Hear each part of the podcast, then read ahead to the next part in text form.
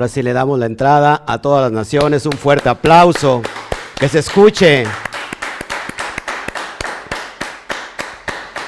Gloria al Todopoderoso. Hoy estamos aquí nuevamente con ustedes para gozarnos con este nuevo estudio. Por favor, chequenme el audio, que todos esté escuchando bien mientras saludamos a todos. Chao, shalom aquí por la plataforma de YouTube, Connie Montañez. Qué bueno que estás con nosotros. Francisco Herrera desde Alemania. Eh, Ramón Hernández, Sebastián gracias, una persona nueva que se está integrando con nosotros, lo veo que ya está siguiéndonos, eh, gracias por, por tu vida, Ramón Hernández, y felicidades porque creo que es tu, tu cumpleaños, hoy en este día naciste, y dice la Torah que, que, tenemos que, que el Eterno nos enseña a contar nuestros días de tal manera que adquiramos sabiduría. Así que Ramón eh, Hernández, feliz, felicidades en este día y en Shabbat, que bueno. Luis Pérez, Chava Chalón desde, República Dominicana. Gracias Esther Olivares, gracias a todos ustedes, Normanica. Eh, qué bueno que ya están con nosotros. Eh, Carlitos José Lezama desde Costa Rica. Chava Chalón. Yamel Pizzi, saludos, amada hermana. Eh, Yamel y Connie son de, no, de Aguascalientes. Así que saludamos hasta allá. Y de este lado, pues tenemos entrada al, en, Facebook. Saludamos a, Pablo, que ya está listo. A Nedi Cervantes. ¿Qué más? Este, gracias, Perla Moreno. Gracias. ¿De dónde nos escribes y de dónde nos ves? Irma Flores, que no se atreve a saludar, acá la saludamos para que se le quite lo, lo tímida. Norma Anica también está de este lado. Elena Romero, Shabbat Shalom, hermana Elena, nos ve desde Baja California. Gloria Shem, Neddy Cervantes, Shabbat Shalom a todos. Bueno, hoy tenemos un tema bien impresionante, bien importante. Vamos a hablar del capítulo 5, capítulo 5 del libro de Efesios, Shabbat Shalom, Altagracia desde Alemania, gloria al Eterno. Bueno, hoy vamos abrir nuestra bendita Torah en, en ¿cómo se llama? En la Brit Kadasha. ¿Quién? En la... ¿En dónde? Ah, desde Ashley Suárez, desde Bolivia. Abrazos fuertes a Bolivia también. Vamos a darle fuerte aplauso a las naciones otra vez más. Juan Elizondo desde Costa Rica. ¿Se dan cuenta que cuando digo Costa Rica, algo, así? Mi esposa es costarricense, así habla, nacida en, este, en, México. Ella es pesquera, a lo mejor trae descendencia de por allá. Luz María, qué bueno que estás con nosotros. Gracias. Ok. Eh, Perla Moreno desde Sonora, o sea que la promesa se está cumpliendo, la promesa del Eterno que la Torah tendría que ser esparcida como una semilla entre todas las naciones y hoy todas las naciones se están levantando. Fíjense lo, lo impresionante aquí porque estamos conectados en México y no solamente estamos viendo en México, en Estados Unidos, todo lo que es Centroamérica, Centroamérica eh, Suramérica conectados, eh, Europa, esto es impresionante, eh, solamente nos falta el continente africano. Eh, espero que nos estén viendo, empiecen a ver en África y se está cumpliendo todo esto. Así que gracias a todos ustedes. En verdad estamos muy, muy eh, impactados con lo que el Eterno está haciendo. Creo que hoy tenemos un, tema bien importante.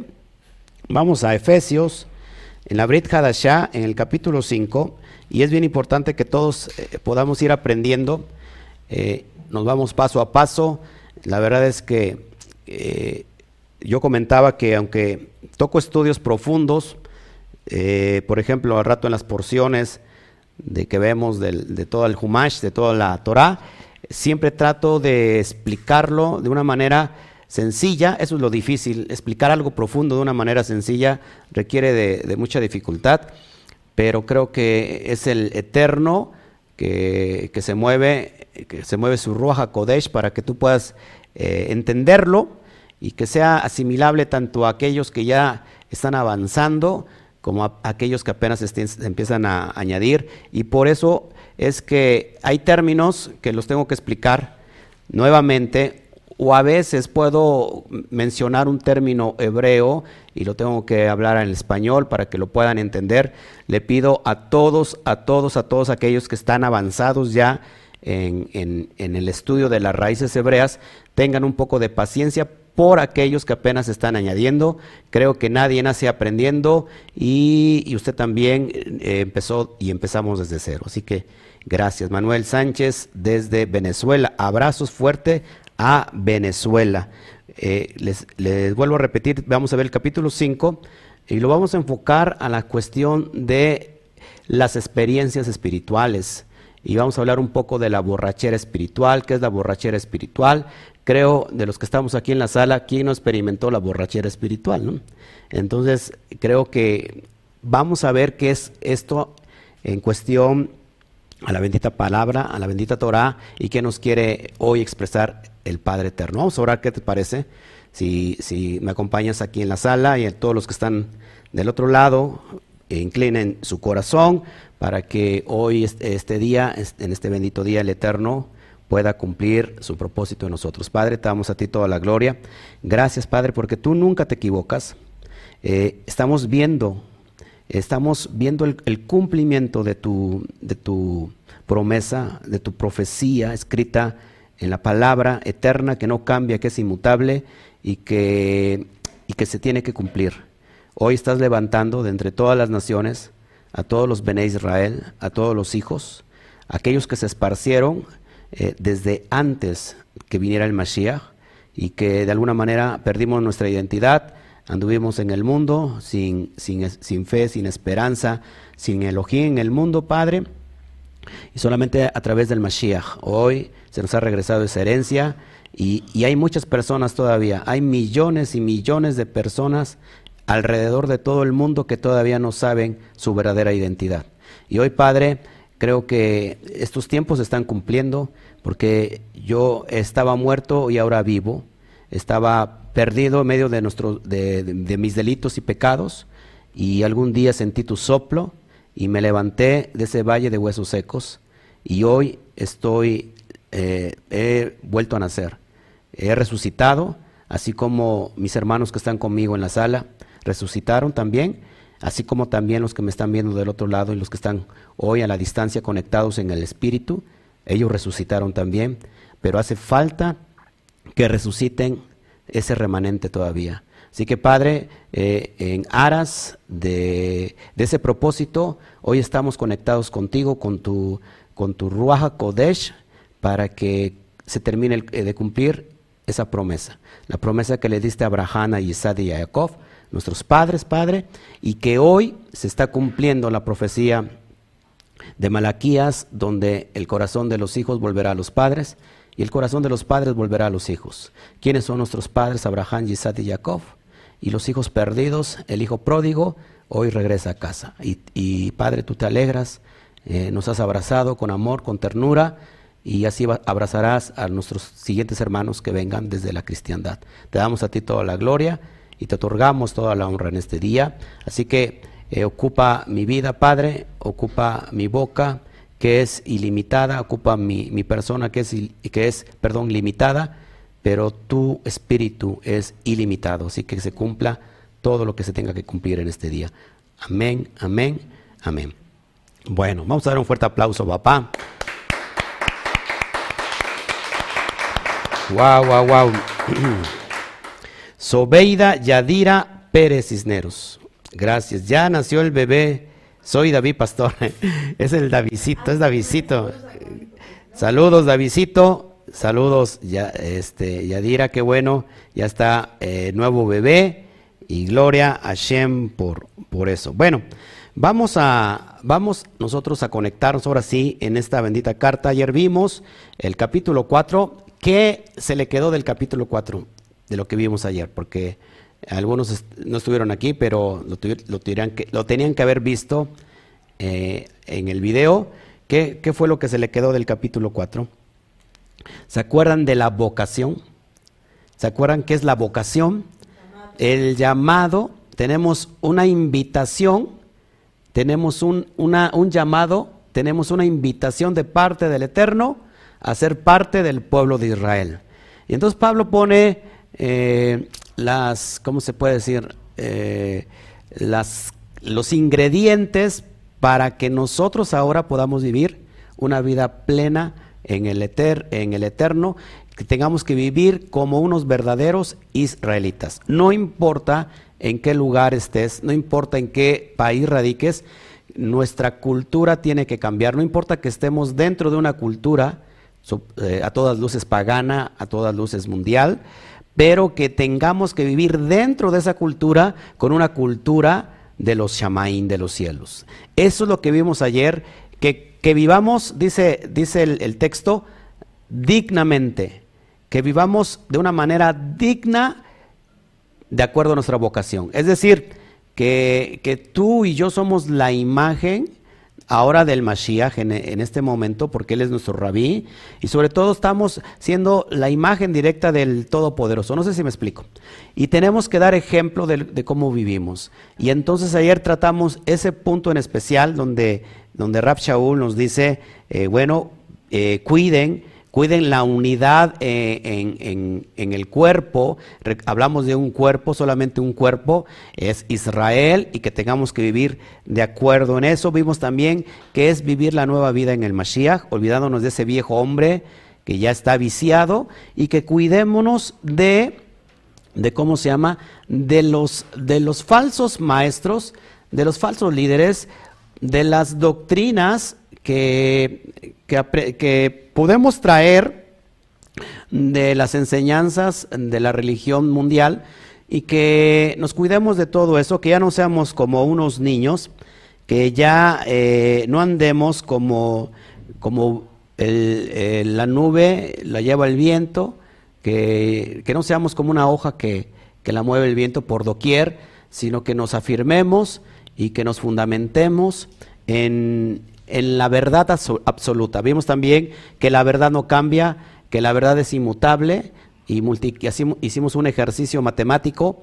que la palabra verdad, emet en hebreo, da 441 eh, en su suma eh, gemátrica y que ese resultado de sumamos 4, 4 más 1 nos da igual a 9 y si y sumamos cualquier cantidad al azar, cualquier cantidad que tú quieras la multiplicamos la multiplicamos por, por, eh, por 9 y como resultado te va a dar 9 porque lo vas a sumar el resultado y te va a dar 9 y nunca, nunca va a variar, nunca, cualquier cantidad que pongas. Así es una analogía perfecta, eh, muy eh, llena de sabiduría, de que la verdad nunca cambia. Vimos esas cuestiones de que cuidémonos de no vivir como vivíamos antes. Venimos nosotros y lo aplicamos en este tiempo, venimos de, la cristiandad y en la cristiandad eh, la religión de Roma nos enseñó muchos conceptos. Aprendimos muchos conceptos erróneos, equivocados y algunos, por cierto, bonitos, ¿por qué no? Algunos que, que son muy emocionales, muy bonitos, algunos te hicieron llorar, ¿por qué no? Pero creo que ya es tiempo de madurar y como son bonitos, eh, lo digo entre comillas, lógico, y queremos traerlo ahora a la nueva fe, a la nueva fe hebrea, y no cabe, no hay lugar para eso, porque cuando lo acercamos a la luz de la Torah, la propia luz de la Torah nos dice, eso no es Torah, eso no es luz, puede parecer bonito, y, y muchas personas se encariñan con las, las expresiones eh, que aprendieron en, en, la, en, la, en la, ¿cómo se llama? En la cristiandad, yo le llamo, yo le llamo en la religión del mundo, en la religión de las naciones, mucha gente se encariña con, ciertas experiencias, ciertas eh, tradiciones, ciertas ideologías y, aprendieron con eso, crecieron con eso y es muy bello y es muy bonito y quieren traerlo ahora a la nueva fe. Y eso no cabe.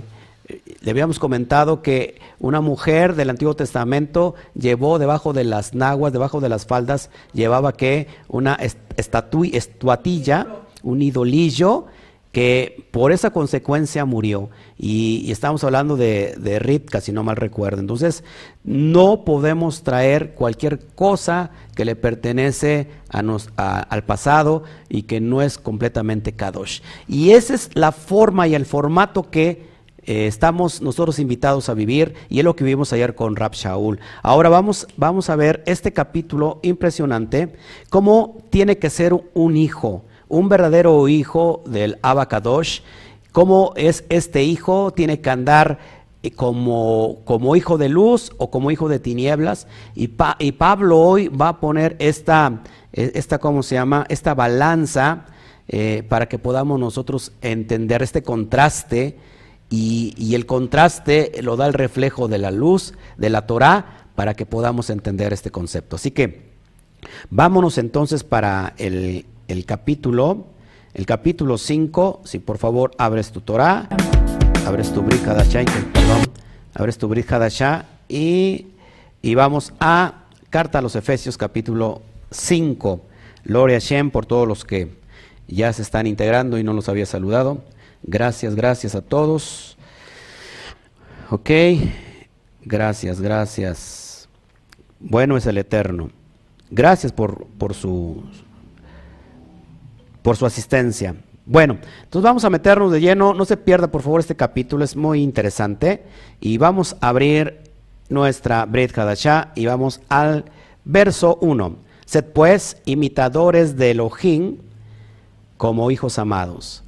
Un hijo amado, si usted ve esta imagen que está viendo en pantalla, ¿qué se le viene a la mente? ¿Qué cree que se le venga a la mente? Usted viendo ya de entrada esta imagen, ¿Qué, se le viene a la mente? Un hijo con un padre, un hijo, un hijo que se fue, que malgastó la herencia, que se perdió entre, entre las naciones, terminó comiendo lo que le tiraban a los cerdos, un hijo que perdió la identidad, que se gastó la herencia, el hijo pródigo, que regresa a la casa del padre. ¿Cómo regresa el hijo pródigo? ¿Altivo o regresa en un estado de teshuva? En un estado de arrepentimiento total, no mereciendo nada.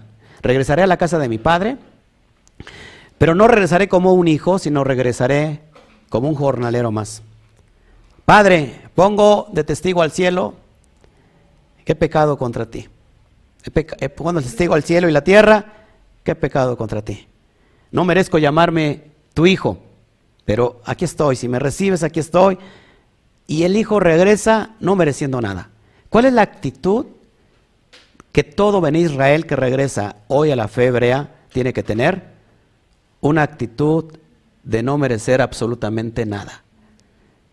Eso se llama humildad delante de la gracia. La gracia es un regalo inmerecido que el Padre nos otorgó por amor, pero no merecemos eso, porque fuimos, pecamos, destruimos la Torah, Rechazamos la Torah. ¿Cuándo rechazamos la Torah? Ya lo, hemos explicado con nuestros antepasados. Y dice Pablo, sed pues imitadores de Elohim como hijos amados. Es decir, nunca se te olvide de dónde vienes. Toca al de junto, dile por favor, nunca se te olvide de dónde vienes. Vienes, venimos del otro lado del charco. Cruzamos para quitarnos toda la suciedad. Mientras cruzábamos el jardín, mientras cruzábamos ese río, nos lavó. Nos lavó de toda la, eh, toda la vanidad, toda la, idolatría, todo lo perverso, así como cuando los Ben Israel, cuando Israel cruzó el mar de juncos, fueron lavados. Y entonces eh, la mujer dio a luz, la mujer cuando pare, se abre la fuente de aguas y entonces nace, nace el bebé. Nosotros así hemos nacido. Y seamos imitadores entonces como hijos. ¿Qué dice Pablo? Amados. ¿Qué? Yo pregunto, ¿qué es ser un hijo de, de Elohim? Porque si tú haces esta pregunta, y lo digo con mucho respeto, acuérdate que siempre, siempre digo esto y no es como una como un cliché, siempre lo digo porque en verdad es con mucho respeto, pero lo tengo que decir porque a lo mejor muchas personas eh, dentro de la cristiandad se ofenden, pero es que en realidad no te tienes que ofender porque Yo no sé a cuál denominación hablo, son más de 40 mil denominaciones. Así que no te ofendas. Si yo, si hago esta pregunta dentro de la cristiandad, ¿qué es ser un hijo de Dios? ¿O tú eres un hijo de Dios? ¿Qué dirían? ¿O qué decíamos antes nosotros para que nadie se ofenda? Estábamos dentro de la cristiandad. ¿Qué nos creíamos antes? Que todos éramos, hijos de Dios. Yo decía, yo soy un hijo de Dios. Chio decía, yo soy una hija de Dios. Todos decíamos, somos hijos de Dios. Es lo que creíamos. Pero vamos a estudiar un poquito qué es ser un hijo de Dios. Y vamos a diferenciar entre un hijo de la guayaba y un hijo de Dios. Amén. Vamos Romanos 8.1. Fíjate lo que dice. Ahora pues, ninguna, ninguna, ninguna, ninguna, ninguna condenación hay para los que están en el Mashiach Yeshua. Los que, ¿cómo, ¿Cómo son los que están en el Mashiach? No hay ninguna condenación. ¿Cómo son estos? Los que no andan conforme a la carne, sino conforme al Ruach. Los que no andan conforme a la carne, los que no son carnalotes, los que no son bipolares espirituales, los que no andan conforme a la concupiscencia, a la lascivia, a la ira, a la contienda, sino los que andan en el Ruach. ¿Qué es andar en el Ruach? ¿Cuáles son los frutos del Ruach y cuáles son las obras de la carne? Los frutos del Ruach lo vemos en Gálatas capítulo 5. Vemos que los frutos del Espíritu es amor, gozo, paz, paciencia, benignidad, mansedumbre, emuná y templanza. Y andar conforme al Ruach es andar conforme a la Torah. Lo vemos en Ezequiel 36, que si Él nos da su espíritu, ¿Es para qué? ¿Cuál es el propósito de tener el Roja Kodesh dentro de nosotros? Obedecer completamente la Torah. Amén. Entonces, eh, los que están en el Mashiach no tienen condenación. ¿Por qué? Porque andan conforme al Ruach. Amén. Ahora, eh, entonces, ¿qué es andar conforme al Ruach? Eso es bien importante, que yo ya lo he explicado. Eso es bien importante, que es andar conforme al Ruach. Fíjense, Romanos 8:14, porque todos los que son guiados, todos los que son guiados por el espíritu de Elohim, por el Ruach Elohim, estos son hijos de Elohim. A ver, póngame atención aquí, porque porque todos los que son guiados por el Ruach Elohim, es decir, por el Espíritu de Dios, estos son hijos Elohim. Y lo digo eh, para que me puedan entender las personas eh, que apenas se están acercando a esto, estos son hijos de Dios. ¿Cómo son los hijos de Dios? ¿Cómo son los Benei Elohim? ¿Cómo son? Son los que son guiados por el Espíritu. Eso es bien importante para que lo vayamos entendiendo. Entonces, ¿qué es andar conforme al Ruach? ¿Qué es andar conforme al Espíritu? ¿Será que andar conforme al Espíritu son andar en experiencias espiritualoides? Es decir, yo he escuchado este, este concepto y decir, ¿sabes qué? Hoy estuvo la reunión a todo dar. Lloré, lloré, lloré. Hoy me tocó el espíritu. Hoy temblé, hoy me agité. Y cuando no sientes, no sientes esas emociones físicas, emocionales, dicen, ¿cómo estuvo el servicio? No, pues hoy sí no, no nos visitó el espíritu. Estuvo muy tranquilo. Y entonces la gente se acostumbra que andar en el espíritu es aquella persona que tiene que andar viviendo de experiencias espiritualoides. Y digo espiritualoides porque si hay experiencias espirituales, que ahorita lo vamos a, las vamos a estudiar un poco. Es una persona que, que no siente nada, entonces dice, bueno, pues no, es que no, hoy estuvo pésimo el servicio. Inclusive he sabido, y, yo nunca lo hice como antes era yo un pastor cristiano, he sabido que hay todavía en este tiempo que hay iglesias que en todo un culto nunca sacan la Biblia y solamente se dedican a adorar, según ellos, a cantar, a cantar. Nunca sacaron la Biblia, nunca sacaron la Torah. Pero ese día, ese evento estuvo, uff, de maravilla.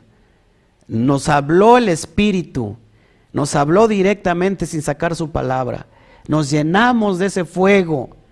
Nos llenamos de esa borrachera espiritual.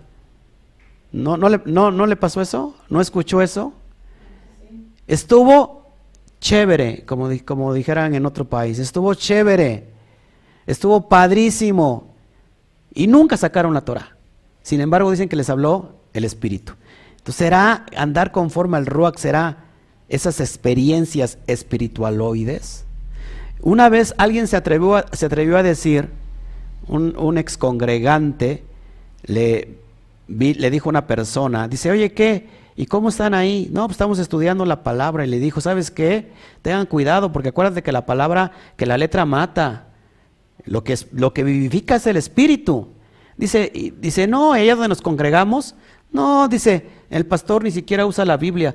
Todo, todos los servicios son de, experiencias extáticas. Entonces imagínate, esto es una realidad y lo tengo que decir para que vayámonos, para que vayamos eh, viendo el trasfondo de todo esto. La letra mata y el espíritu vivifica. En realidad la letra matará. Un día yo tengo una persona, un, pariente que vive en Estados Unidos, es pastor, y un día me dijo, nada más que ten cuidado porque no estudies mucho, este, métete a estudiar, dice, pero no estudies mucho.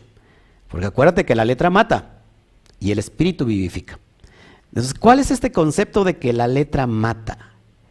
La letra, yo digo que la letra sí mata, pero la letra mata la ignorancia, el, pecado, la desidia. ¿Cuál es el contexto de esto? Que si tú no tienes al Ruach, ojo aquí lo que te voy a decir, ¿eh? si tú no tienes el espíritu de Elohim dentro de ti, si tú no tienes al Ruach Kodesh, si tú no tienes al Espíritu Santo, para que me entiendas, dentro de ti, la letra te va a matar. ¿Por qué? Porque una vez que hayas leído la letra, la Torah, si no la llevas a cabo, te va a matar. Porque la, la Torah se hizo para cumplirse, para obedecerse. Y entonces necesitamos la gracia de Hashem. Una ¿Qué es la gracia? Lo que vimos también. ¿Qué, qué es la gracia? La, el don, la gracia de poder obedecer sus mandamientos. Necesitamos eso.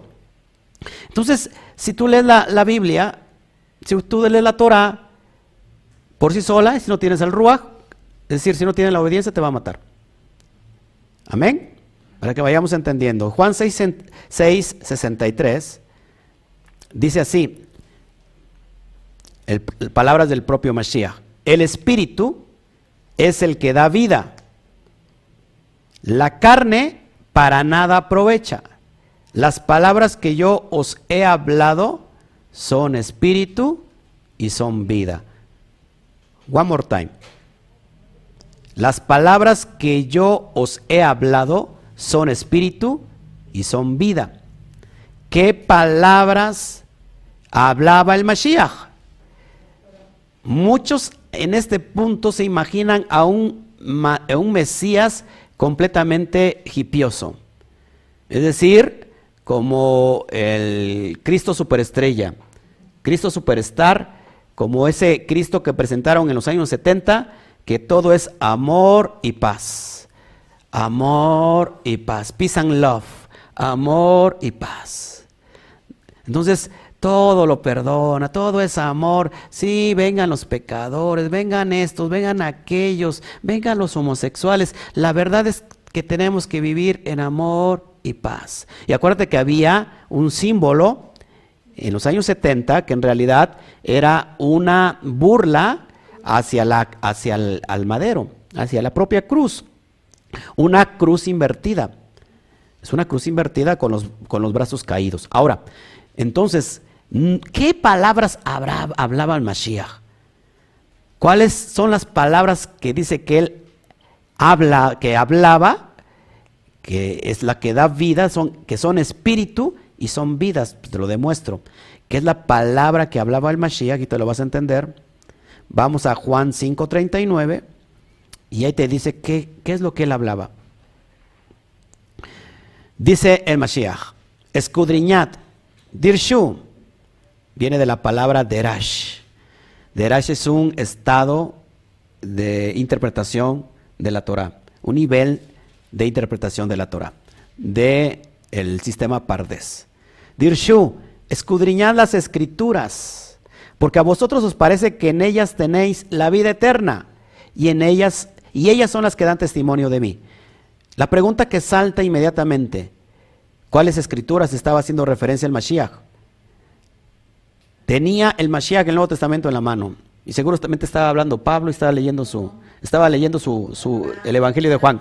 No existía el Brit Hadashat, no existía el Nuevo Testamento en el tiempo de Mashiach. Uno de los últimos libros se escribió, uno de los últimos, fíjense, uno de los últimos evangelios se escribió en el año 100 después del Mashiach. ¿Qué tenía en las manos el Mashiach?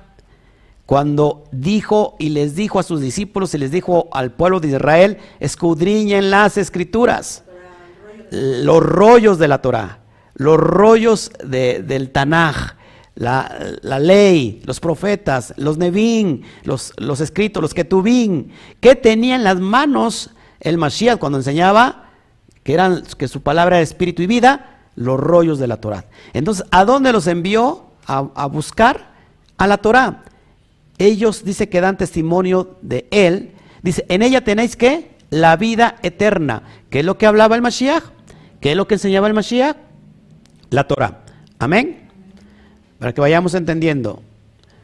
Juan 5, 46, 47.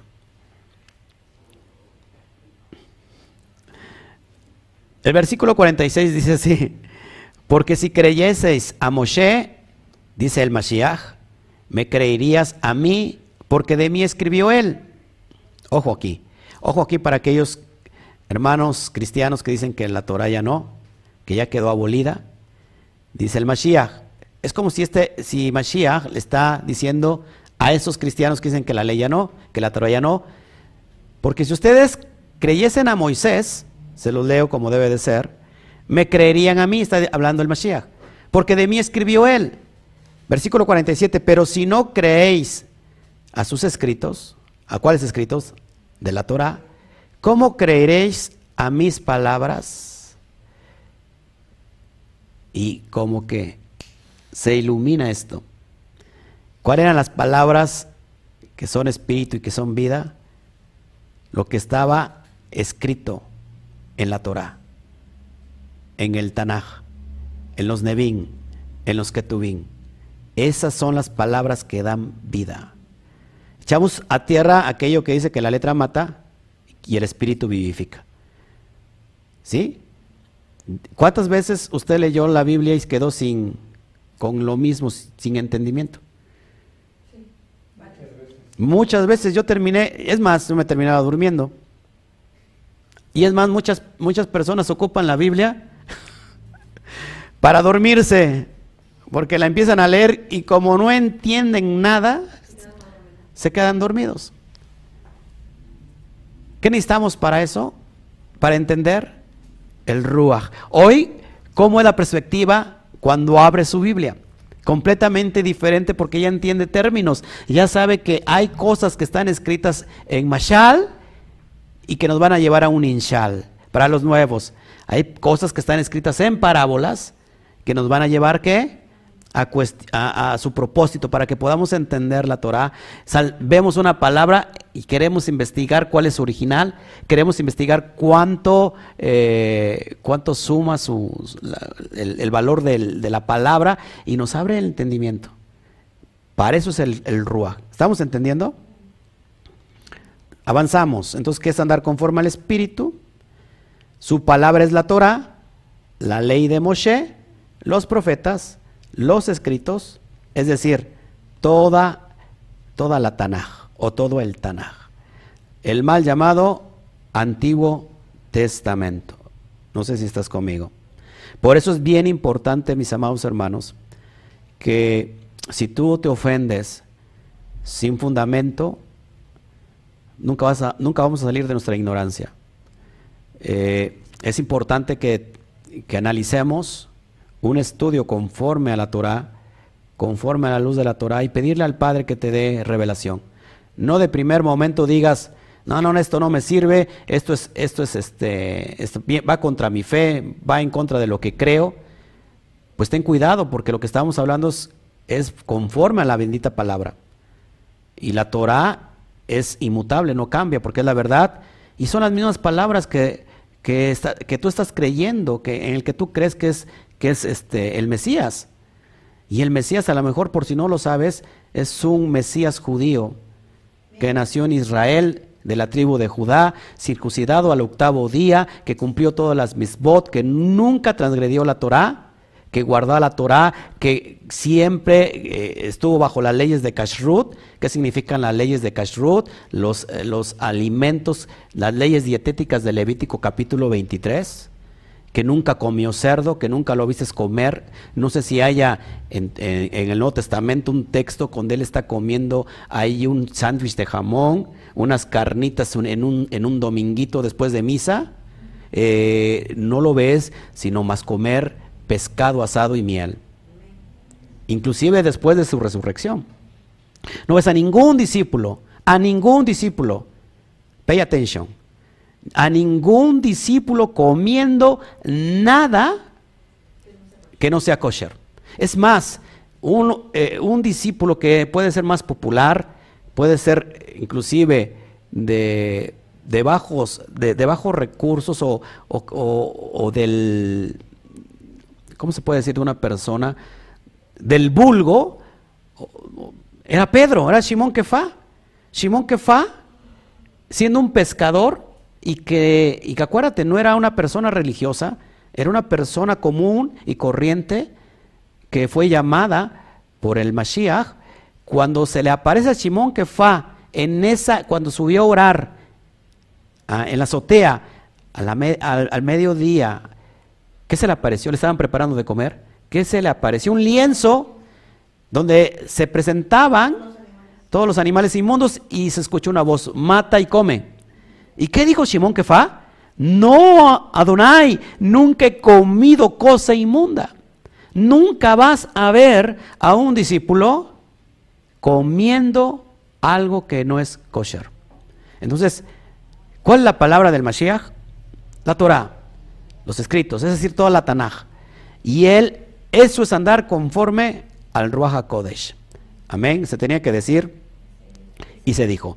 Vamos a, leer rápido Romanos 8. Vamos para allá para que vayamos entendiendo todo esto. Quizás, quizás este, quiero, soy muy repetitivo, pero la verdad es que es con, con propósito, es para que se nos vaya quedando esto. Y te sugiero que una y otra vez vuelvas a revisar el video, vuelvas a estudiarlo, no te quedes con la primera impresión, sigue leyéndolo por favor, porque esto es impresionante capítulo 8, verso 1, dice, ahora pues ninguna condenación hay para los que están en el, en, el Mashiach Yeshua, los que no andan conforme a la carne, sino conforme al Ruach. Porque la ley del espíritu de vida en Mashiach, Yeshua, me ha librado de la ley del pecado y de la muerte. Porque lo que era imposible para la ley, por cuanto era débil por la carne, porque lo que era imposible para la ley, por cuanto era débil por la carne, Elohim, enviando a su Hijo en semejanza de carne de pecado y a causa del pecado condenó al pecado en la carne. Tú y yo andábamos en pecado porque vivíamos en la carne, pero gracias al Mashiach, que nos vino a enseñar la Torah, se anuló la ley, acuérdate, se anuló la ley del pecado, no la ley de la Torah. La ley del pecado ¿Qué, estaba sobre nosotros, sobre la casa de Israel, sobre la casa norteña? ¿Qué estaba? La ley del adulterio. Esa ley del adulterio fue clavada en ese madero, eh, aquello que nos era contrario, eso fue clavado, y, como nosotros éramos débiles, entonces esa ley era, era, muerte para nosotros. Vino el Mashiach a cumplir la obediencia que el primer Adán no hizo. El primer Adán quiso, usando el cel en Elohim, la imagen de Dios, quiso ser igual a Dios. Pero el Mashiach dice que se despojó y no quiso ser igual a Dios, sino que fue obediente hasta la muerte y muerte de cruz, y eso lo, dispuso, el Padre lo dispuso para ponerlo en un lugar alto, muy alto, y, le, y lo exaltó a lo sumo, y le dio el Shem, le dio el nombre que es sobre todo nombre. Entonces, gracias a eso, nosotros ahora podemos vivir conforme a la Torah. Dice, para que la justicia de la ley se cumpliese en nosotros que no andamos conforme a la carne, sino conforme al Espíritu. ¿Cuál es la justicia de la ley? lo que viene a justificarnos, lo que viene a darnos herencia, lo que nos regresa una vez la identidad que habíamos perdido. ¿Por qué se nos hace justicia? Porque ya no andamos en la carne, sino andamos conforme al Ruach, es decir, andamos cumpliendo la Torah. Entonces, si andamos en la ley, es una bendición.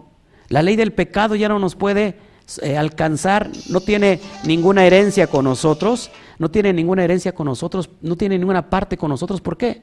Porque ese pecado se ha quedado atrás. Ya andamos ahora en el Ruach, andamos guardando la Torah. ¿Sí me están entendiendo? Dice, porque los que, los que son de la carne piensan, ojo, que las cosas, eh, piensan en las cosas de la carne, pero los que son del espíritu, en las cosas del espíritu. Porque el ocuparse de la carne es muerte. Es decir, el pecado te produce muerte, pero el ocuparse del espíritu es vida y paz. ¿Por qué el ocuparse del espíritu es vida y paz? porque la, la Torah es vida y es shalom. Si estamos, están conmigo.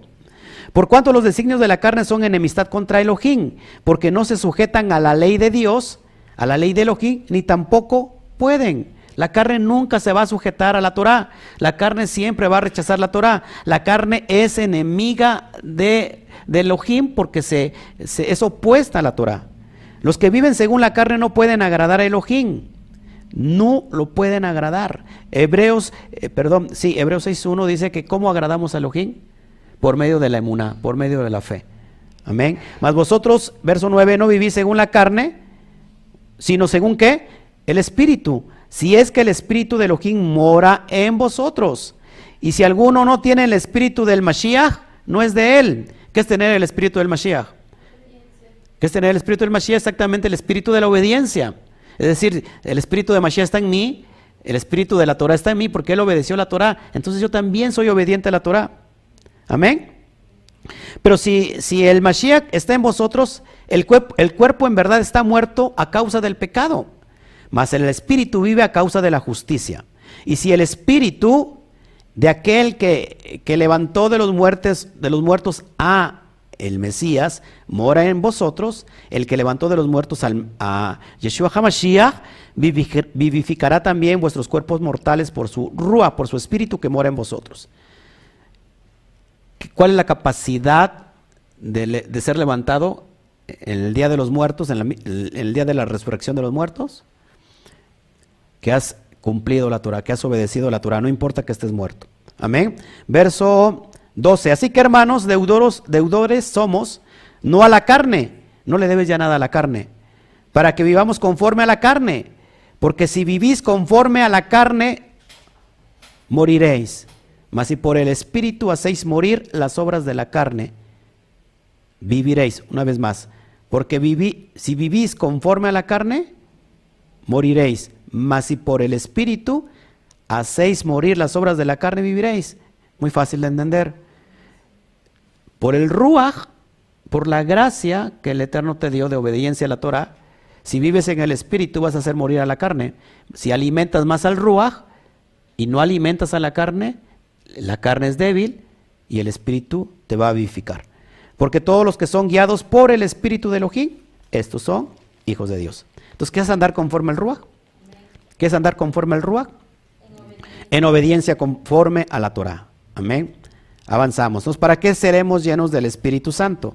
¿Para qué seremos llenos del Espíritu Santo? Y te lo dice Ezequiel 36, 26 al 27. Dice, os daré un corazón nuevo y pondré espíritu nuevo dentro de vosotros. Está hablando Hashem. Pondré un espíritu nuevo dentro de vosotros. ¿Podemos repetir esa frase, por favor? A la cuenta de 3, 1, 2, 3.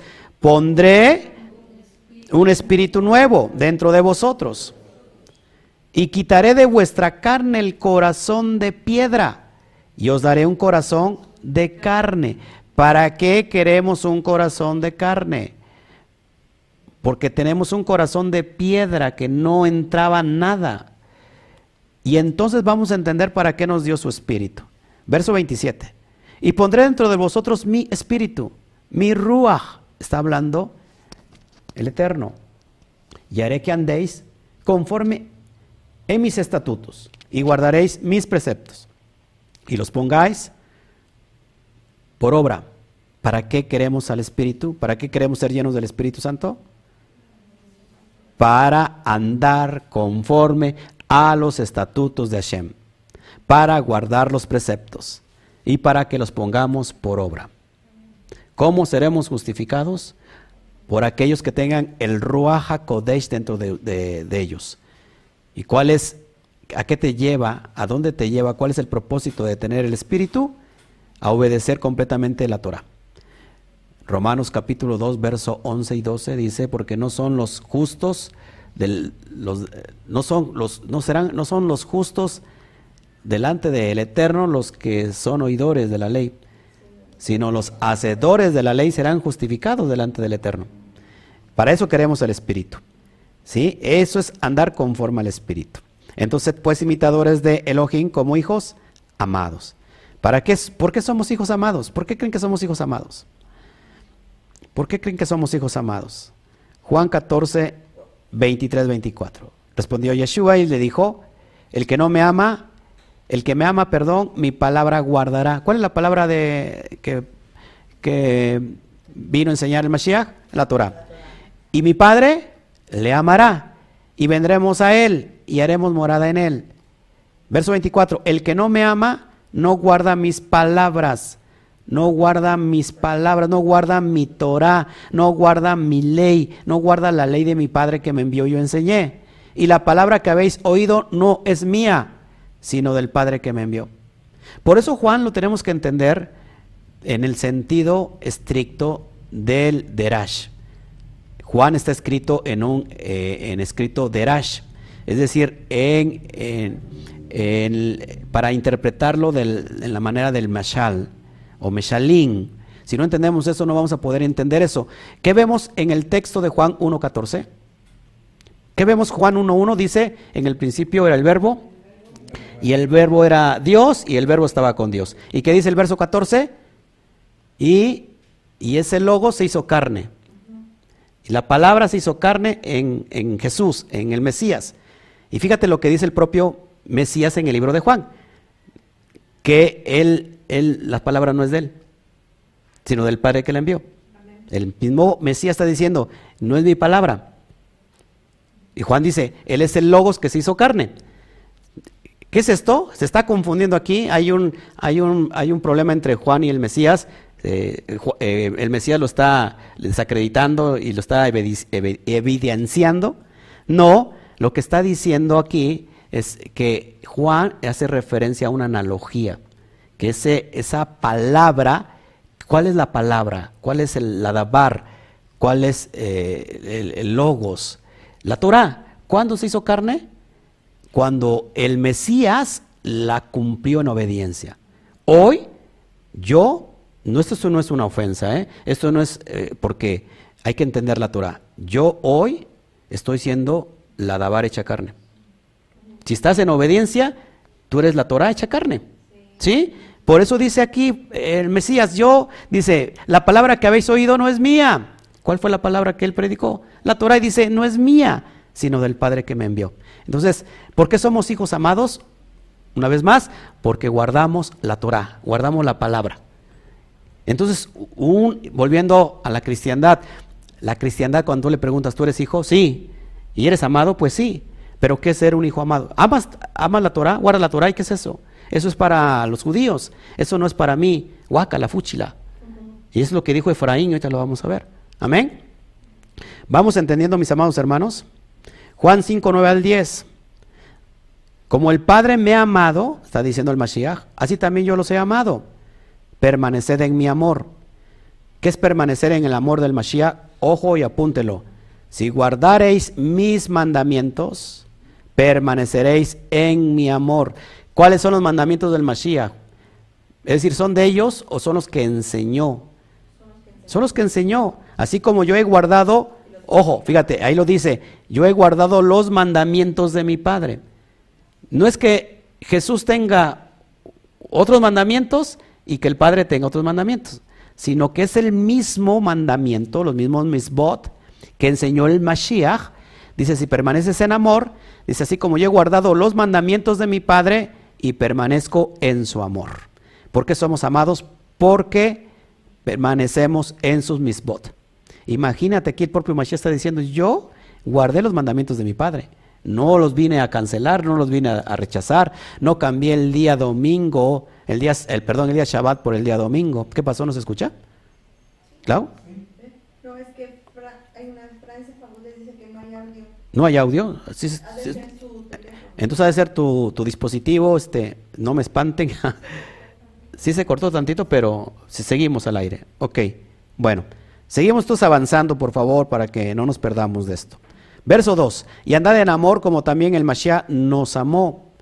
¿Qué es andar en amor? Una vez más, guardando los mandamientos, los misbot. Y se entregó a sí mismo por nosotros, ofrenda, terumá y sacrificio, corbán, a Elohim en olor fragante, en una, en una ofrenda, en un corbán de, de, de ¿cómo se llama?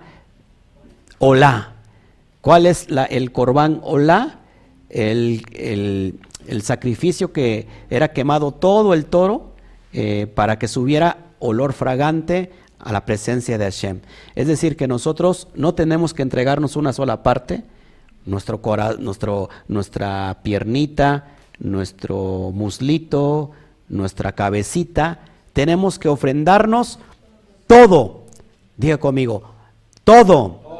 Y todo es todo como sacrificio vivo, ¿sí? Como una, un sacrificio, un corbán olá, ¿sí? Es, eso lo entendemos solamente que, hayamos entendido todos los sistemas de, ofrendas que hay, cinco, para que lo tengas en presente. ¿Dónde lo vemos? En el libro de Vallicra, el libro de, Levítico, en, el, en la primer en la primer eh, parashá del libro de Vallicra, que por cierto se llama Parashá Vallicra, Parashá 24, Vallicra, y ahí encuentras todos los, los, eh, corbanot, todos los, los, sacrificios que había. Amén.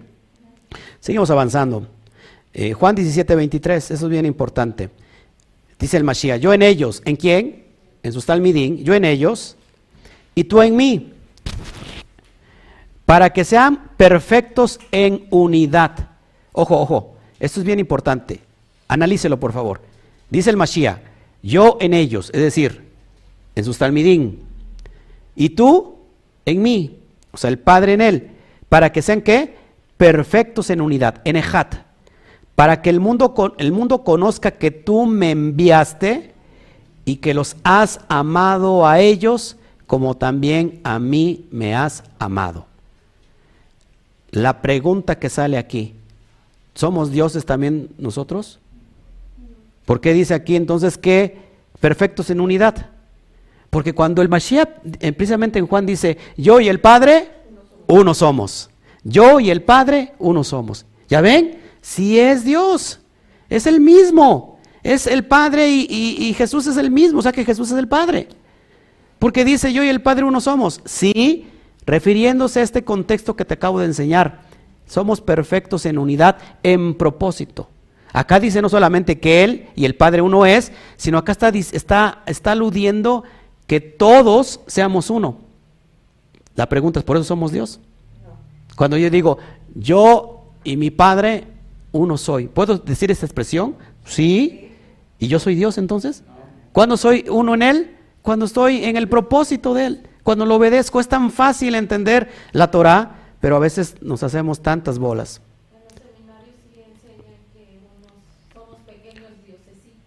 Ok, hay un, un, sector del cristianismo que enseña que son, son pequeños dioses. Sobre todo, sobre todo las, las eh, mega iglesias de un pastor de ahí de Guatemala que dice, eh, ¿qué tiene Dios? Tiene eh, los vacas que tienen, vaquitas, los leones que tienen, leoncitos. ¿Y Dios qué tiene? Diositos. Entonces somos pequeños dioses. Qué tremendo, qué tremendo cuando no conocemos la, bendita Torah. Verso 3, pero fornicación y toda inmundicia o avaricia, ni aun sea, se nombre entre vosotros como conviene a los kedoshim, a santos.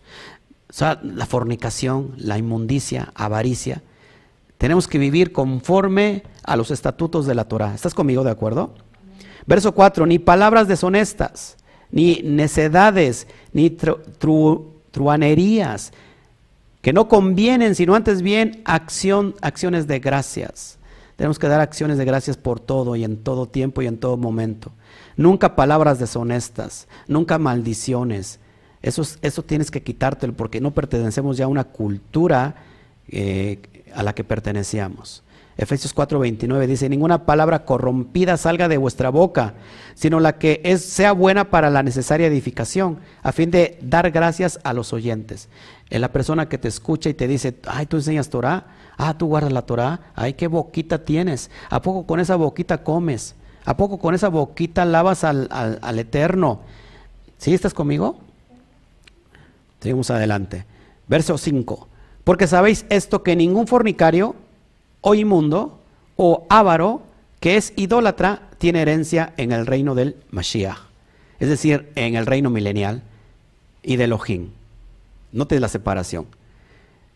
Entonces, ¿dónde está la, la idea de que, ojo aquí, ¿dónde está la idea de que, pues todos, todos son bienvenidos, todo es amor, amor y paz? Bienvenidos los, los fornicarios, los inmundos, los, son bienvenidos si se arrepienten, ¿sí o no? Si hay una teshuvah, lógico, son bienvenidos los homosexuales, son bienvenidos si se arrepienten de lo que están haciendo, de la transgresión de la ley, de la Torah. Pero dice Pablo que ningún fornicario inmundo o avaro, ¿qué es, es un avaro? Aquel que no come plátano para no tirar la cáscara, un tacaño, que es idólatra, tiene herencia en el reino del Mashiach y del Elohim. Amén. Mira lo que dice Primera de Corintios 6, 9, bien importante esto, porque sabéis esto, que ningún fornicar, perdón, eso ya lo leí, ¿qué estoy haciendo? Ok, verso 9, no sabéis que los injustos no heredarán el reino de Elohim, no erréis, ni los fornicarios, ni los idólatras, ni los adúlteros, ni los afeminados, ni los que se echan con varones, sigo, Está fuerte esto, ¿eh? Ni los ladrones, ni los ávaros, ni los borrachos, ni los maldicientes, ni los estafadores. ¿Le, sonó esta palabra fuerte? Estafa hoy no sé por qué me acordé hoy. Estafadores y me vino, la me vino a la mente una persona. Dice que ellos heredarán el reino del no heredarán. Entonces es bien importante, hermanos, que, entendamos estos conceptos, porque si no, la verdad vamos a estar fallando. Se, se permitirá en la Torah tomar vino.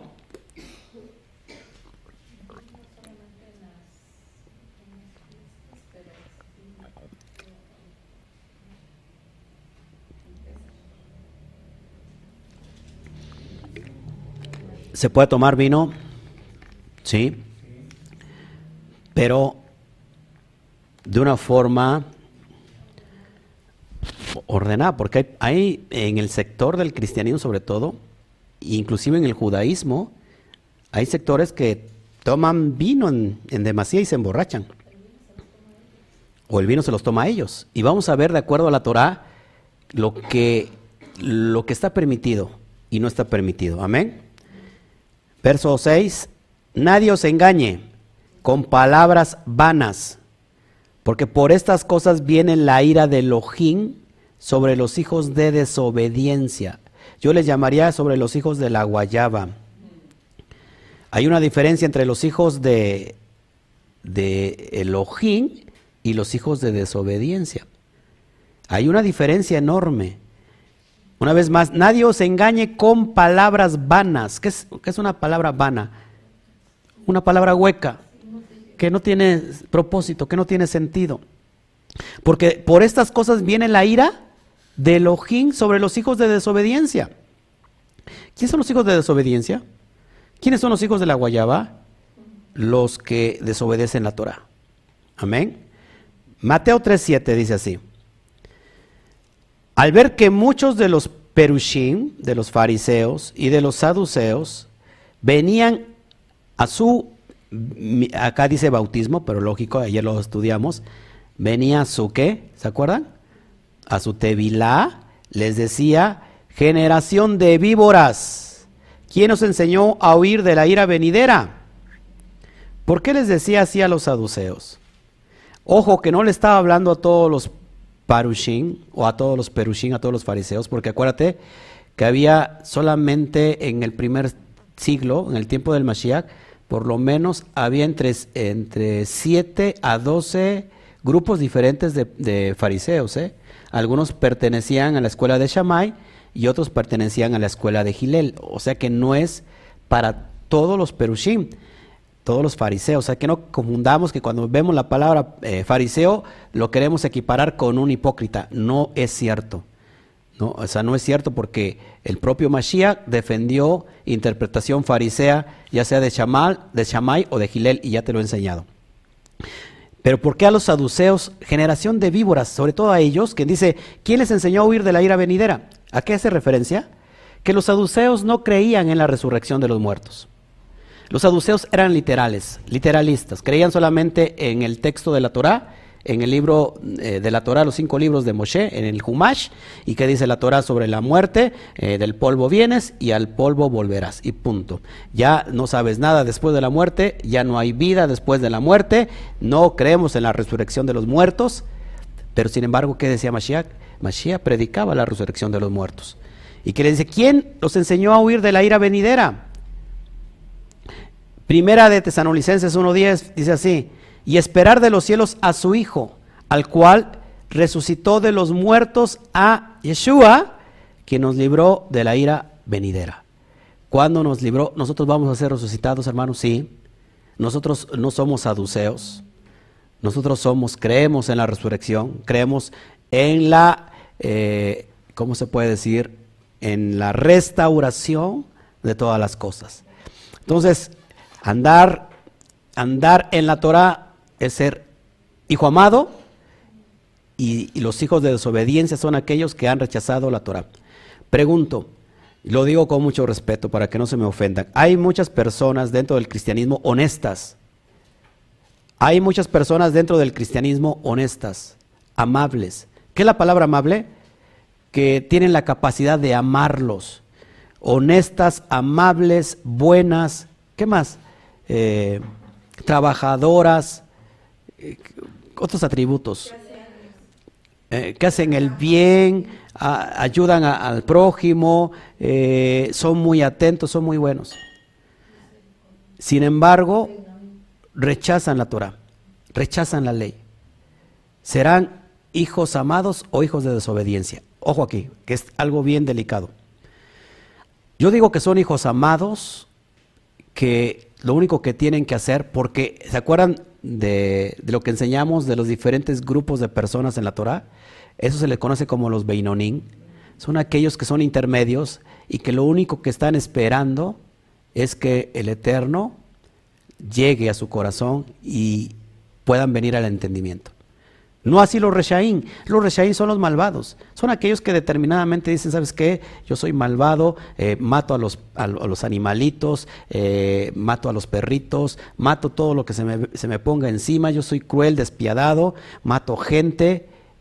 Yo soy un Reshaín, no quiero eso. Entonces, hermanos, por eso tenemos que estar, eh, aquí no se trata de juzgar a nadie. Yo solamente expongo la palabra, yo amo a toda la cristiandad porque yo fui sacado de ahí. Y es tanto mi amor que lo único que estoy haciendo es entregar mi propia vida en propósito o en pro de llevarles la verdad. Para que algún día tú estés de este lado como yo y nos podamos gozar juntamente y decir, eh, bienvenido, bienvenido a casa. Yo era un pecador también, era un pecador, eh, era una persona detestable y él, mira lo que el Eterno hizo conmigo. Me ha lavado, me ha purificado. Y sin embargo, seguimos en el proceso, ¿eh? porque eh, no, somos ya perfectos, sino que vamos camino a la perfección. Vamos caminando y nos vamos perfeccionando. Amén. Entonces, tengamos mucho en cuenta eso, por favor. Entonces, seguimos adelante. Eh, verso 6, no seáis pues partícipes con ellos. ¿Con quién? Con los hijos de desobediencia. Hay otra cita que dice, no, se, no os juntéis con yugo desigual. O sea, no te juntes con, con personas que no tienen tu mismo propósito porque o los terminas tú influenciando o ellos te van a terminar influenciando a ti. ¿Cuántas veces personas se han visto que no están bien paradas en la Torah o en la verdad y quieren llevarle el, el, mensaje a una persona atea y resulta que cuando regresan pues ya vienen con dudas? Oye, ¿será, ¿será verdad lo que yo estoy diciendo y enseñando? Pues este tipo ya me metió dudas. No, hermanos, tenemos que estar bien parados en la verdad. No, no participemos con los hijos de desobediencia, sino más bien, fíjate lo que dice Pablo. Dice, porque en otro tiempo éramos tinieblas, eras tinieblas y me, y siempre me, ¿cómo se llama? Me incluyo para no ofender a nadie. En otro tiempo éramos tinieblas, mas ahora ¿qué somos? Luz en el Adón, en el Rabí. Pues andad como hijos de luz. Una diferencia de los hijos de tinieblas y los hijos de luz. ¿Cuáles son los que son hijos de luz? Los que andan conforme al Espíritu. ¿Qué es andar en luz? Pues conforme a la Torah. No sé si me explico, está muy fácil de entender. Verso 9, porque el fruto del Ruach, del Espíritu, es toda bondad, justicia y verdad. Bondad, la palabra bondad, ¿se acuerdan cuál es la palabra hebrea para bondad? Geset. Justicia, Sedaká y Emet y verdad. Ese es lo que tenemos que andar tú y yo en, en Geset, Sedaká y Emet. Nunca se te olvide eso, por favor. Gálatas 5, 22, 23.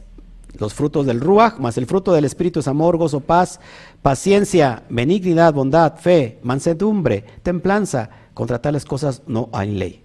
Hay una persona dentro de la congregación que estaba pidiendo por mucha paciencia y pedía por paciencia y le decía, Padre, dame paciencia, pero ya. Lo que entendió el chiste bien y lo que no, ni modo. Seguimos. Verso 10. Comprobando lo que es agradable a Donai. ¿Qué será lo agradable a Donai? Tan fácil. ¿Qué, ¿Qué será lo que es comprobar lo que es agradable al eterno Adonai? Pues la obediencia, la obediencia a la Torah. Gálatas 5, 22, 23. Pero si sois guiados por el Ruach, ya no estás bajo la ley. Ay, mira, es bien importante esto. Ya la ley ya no está en nosotros, ya la ley y la Torah está desechada. Ya tenemos que andar conforme al Espíritu. Conforme a, las emociones. ¿Qué dice? Una vez más, pero si sois guiados por el Espíritu, ¿cuál Espíritu? El Ruach HaKodesh, el Ruach Elohim, el Espíritu de, de Dios, no estáis bajo la ley. ¿Cuál ley? La ley del pecado. La ley del pecado, ya no estamos bajo esa ley. Amén. ¿Sí? ¿Estamos bien o no? ¿Todos bien aquí? Bueno, seguimos. Geset. Bondad es Geset. Verso 11. Y no participéis en las obras infructuosas de las tinieblas, sino más bien que repréndanlas. No, no se hagan partícipe. Ay, si es que, bueno, pues yo pienso que pues a lo mejor no es Torah, pero igual está re bonito. Ah, igual está re bonito que, que, que me oren y que, y que tiemble yo y que, y que me revuelque yo en el piso y que mueva la cabeza muy fuerte. A lo mejor no es la Torah, pero está re bonito. ¿Qué dice Pablo? No sean partícipes con ellos. Hay que reprender todas esas, eso que no es de la Torah. Segunda a los Corintios 6, 14 al 15. No os unáis en yugo desigual. ¿Con los qué? Incrédulos. ¿Qué es un incrédulo? ¿De qué? De la Torah. No, es, no está hablando de que creen otra cosa, sino exclusivamente en la Torah. Porque, ¿qué compañerismo tiene la justicia con la injusticia? ¿Y qué comunión la luz con las tinieblas? ¿Y qué concordia el Mashiach con Belial. Belial es como un, en referencia al Satán. ¿O qué parte el creyente con el incrédulo? ¿Tendrá alguna, alguna coinonía, algún compañerismo, alguna unidad? No. Entonces, ¿qué haces juntándote con aquellos que no te tienes que juntar? Acuérdate que el que anda con lobos, aullar se enseña, pero el que anda con leones, a rugir se enseña. Así como ese león que estoy viendo ahí, mira. Leonzote que está aquí. Con su leoncita ahí. ¿eh? No sé quién le pegó el sueño a quién. Si la leoncita a él o, él a ella. ¿Estamos entendiendo o no, mis amados hermanos? Seguimos adelante. Verso 12.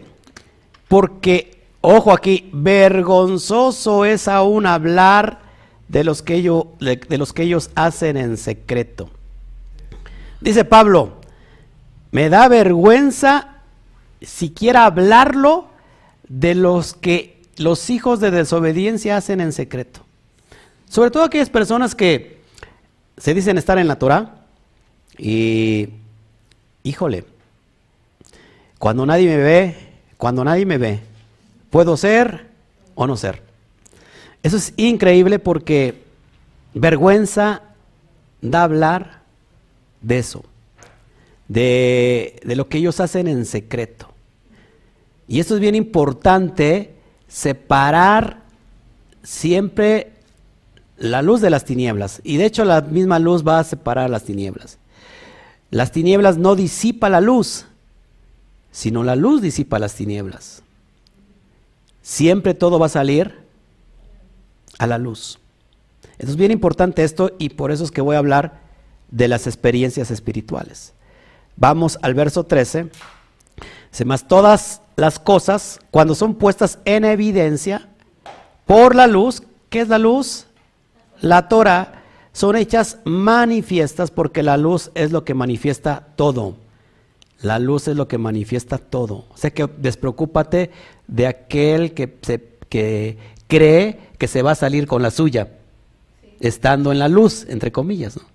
Aquel que hizo lo malo, aquel que actuó con alevosía y ventaja, estando en la luz y piensa que se va a salir con la suya, pues créeme que por la luz todas las cosas van a ser hechas manifiestas. Eso es impresionante. Me gozo enseñando la Torah. Verso 14, por lo cual dice, despiértate tú que duermes y levántate de los muertos y te alumbrará el Mashiach. ¿Qué es esta alusión? Despiértate tú que estás durmiendo entre tus delitos y pecados, estás muerto en medio de delitos y pecados. Dice Juan capítulo 3 que, que, que tengamos frutos dignos de, de arrepentimiento, de Teshuvah. Levántate de ahí y te alumbrará el Mashiach. Amén. Isaías 51, 17. Despiértate, despierta, despierta, levántate, oh Jerusalén, que bebiste de la mano de Adonai el cáliz de su ira, porque el cáliz de aturdimiento bebiste hasta los sedimentos. ¿Qué hizo Israel? Bebió de la ira. Se embriagó este Israel. Mi mamá está hasta atrás y está así con los ojos así. La puedo ver así está. Va a decir, wow, qué hijo di a luz. no entendió mi mamá, pero seguimos, seguimos adelante. Entonces, fíjate, esto es bien importante. Isaías 26, 19. Tus muertos vivirán, sus cadáveres resucitarán. Despierta y despertad y cantad moradores del polvo, porque tu rocío es cual rocío de hortalizas, la tierra darán sus muertos. Haciendo referencia a Ezequiel capítulo 37, el valle de los huesos secos. ¿Quiénes están todavía muertos en medio de delitos y pecados? Ahorita lo vamos a ver a la luz de la Torah y esto te va a impresionar. Isaías 61 al 2, levántate, resplandece porque ha venido tu luz y, y, la, y la gloria de Adonai ha nacido sobre ti, le dice Israel, porque aquí que tinieblas cubrirán la tierra y oscuridad las naciones, ojo, mas sobre ti amanecerá Adonai y sobre ti será vista su gloria profecía que se está cumpliendo en este tiempo y en este momento para Israel.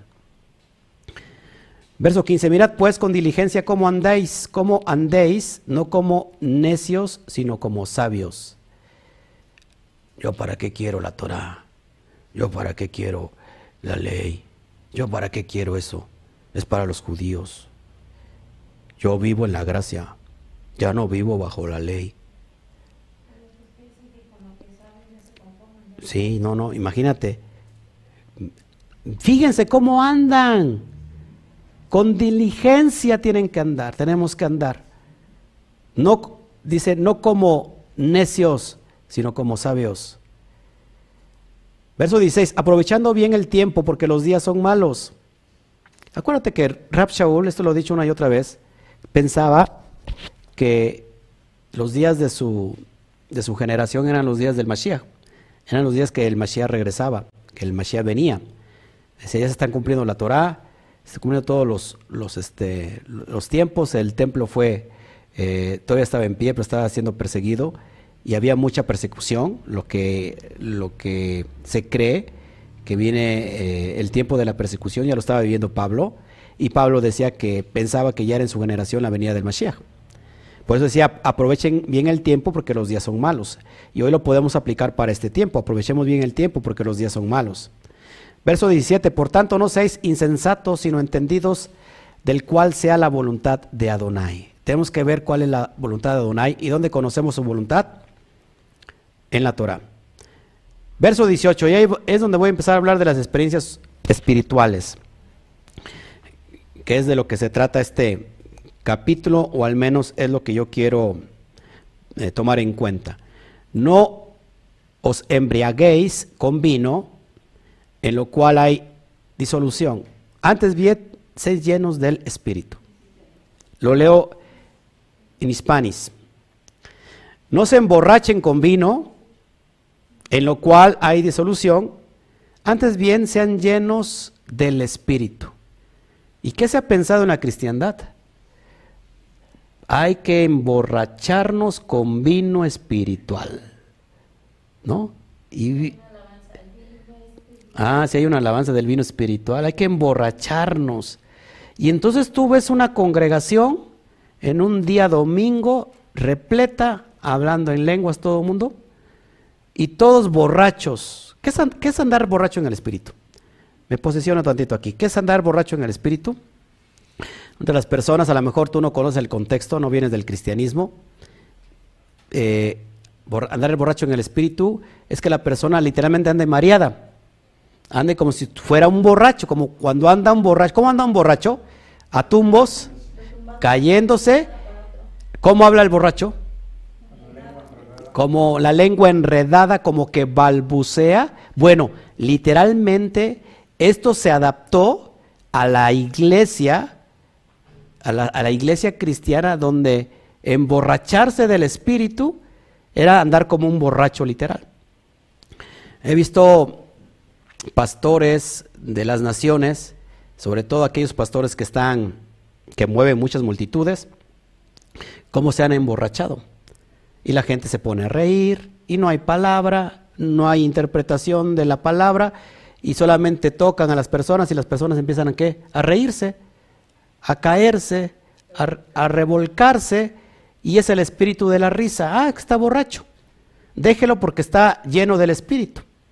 Y ya hemos enseñado que eso no tiene nada que ver con el espíritu del eterno. Por eso es algo bien importante que Pablo está, está poniendo todo esto. En el primer siglo, hermanos, ya había estas experiencias. Recuerda que Éfeso era un lugar donde convergía muchas culturas paganas. Estaba, estaban los griegos, estaban las creencias romanas, estaban todo lo que vemos eh, eh, de esas culturas que creían en cosas espirituales, estáticas que no son de la Torah. Y Pablo está poniendo el orden en esta comunidad y está hablando en este tiempo también. Y esto es bien importante porque de aquí se agarra a muchas personas y hoy vamos a hablar de esas cuestiones. ¿Qué pasa en la comunidad judía? También lo tengo que decir con mucho respeto. En la comunidad judía, hoy personas acá se emborrachan no espiritualmente, sino literalmente. ¿Cuántos videos ha visto usted? Yo no, yo no converjo con eso, no es mi postura, por eso tenemos que tener mucho cuidado. ¿Cuántos videos ha visto, sobre todo de alabanzas de judíos ortodoxos, que están alabando según Hashem y tienen en su mesa sus vinos, sus copas, inclusive su coñac, y están qué? Fumando. Están fumando y están alabando y están tomando su coñac, su vino. Nosotros no estamos de acuerdo con eso. Ese no es la perspectiva de la Torah. ¿Sí? Por eso Pablo dice que hemos visto que tanto judíos como griegos o como gentiles, los dos están en pecado. ¿Estamos entendiendo aquí? seguimos avanzando, por favor, para que nos vayamos entendiendo esto. Levítico, Levítico 19 dice así, tú y tus hijos contigo no beberéis vino ni sidra, cuando entréis en el Mishkan de reunión, para que no mueran. Estatuto perpetuo será por vuestras generaciones. Levítico 9, Levítico 9, acuérdense cuál es el contexto de aquí. ¿Qué pasó en el contexto de Levítico, de Levítico 10? ¿Se acuerdan? ¿Quién hizo fuego extraño? Y los hijos de Ajarón. ¿Y qué pasó con ellos? Murieron. ¿Por qué? Porque de, de acuerdo al contexto de por qué murieron, una de las razones por la que murieron es porque se embriagaron para entrar al Mishkan. O sea, una cuestión de hacer fuego extraño, y dicen los sabios, que, que, una, una, interpretación de que por qué murieron en, en el, cuando hicieron fuego extraño, creo que es un capítulo anterior, es porque vemos aquí en Levítico 10 que ellos se embriagaron, tomaron y entraron al Mishkan. O sea, no, bebier, no, no bebieras vino ni sidra cuando entres al Mishkan. Pero hay muchas personas que dicen que como el vino alegra, alegra la vida, entonces por eso lo toman. Pero hermanos, tenemos que ser muy explícitos con esto. No tenemos que embriagarnos porque estamos produciendo qué? Un fuego extraño.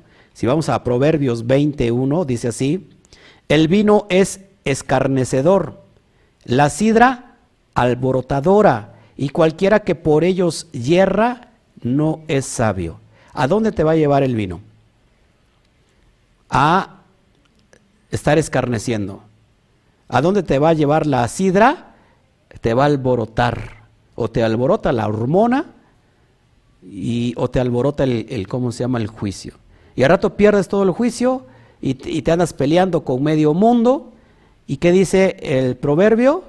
Dice, va a cerrar. Y eso no es de sabios. Entonces, hermanos, tenemos que andar conforme al Espíritu. Y muchas personas dicen, pero es que a su discípulo Pablo le dijo que tomara un poquito de vino por, por sus problemas estomacales. Ah, bueno, pero un poco de vino, no para que te emborraches, como dijo hace un rato Chío. No se toma el vino él, sino que el vino se toma la persona. Amén. Vamos para allá. Entonces, ¿quiénes son los que se embriagan del vino espiritual? Y ahí es donde me voy a meter. Ahí es donde me voy a meter. Ay, ay, ay. ¿Quiénes se embriagan del vino espiritual? ¿Ha visto esa escena? Una persona está tirada ahí, está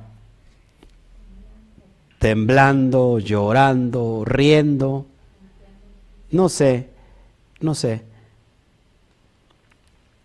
Vamos a ver Isaías 28, 1 al 7. Los ebrios de Efraín.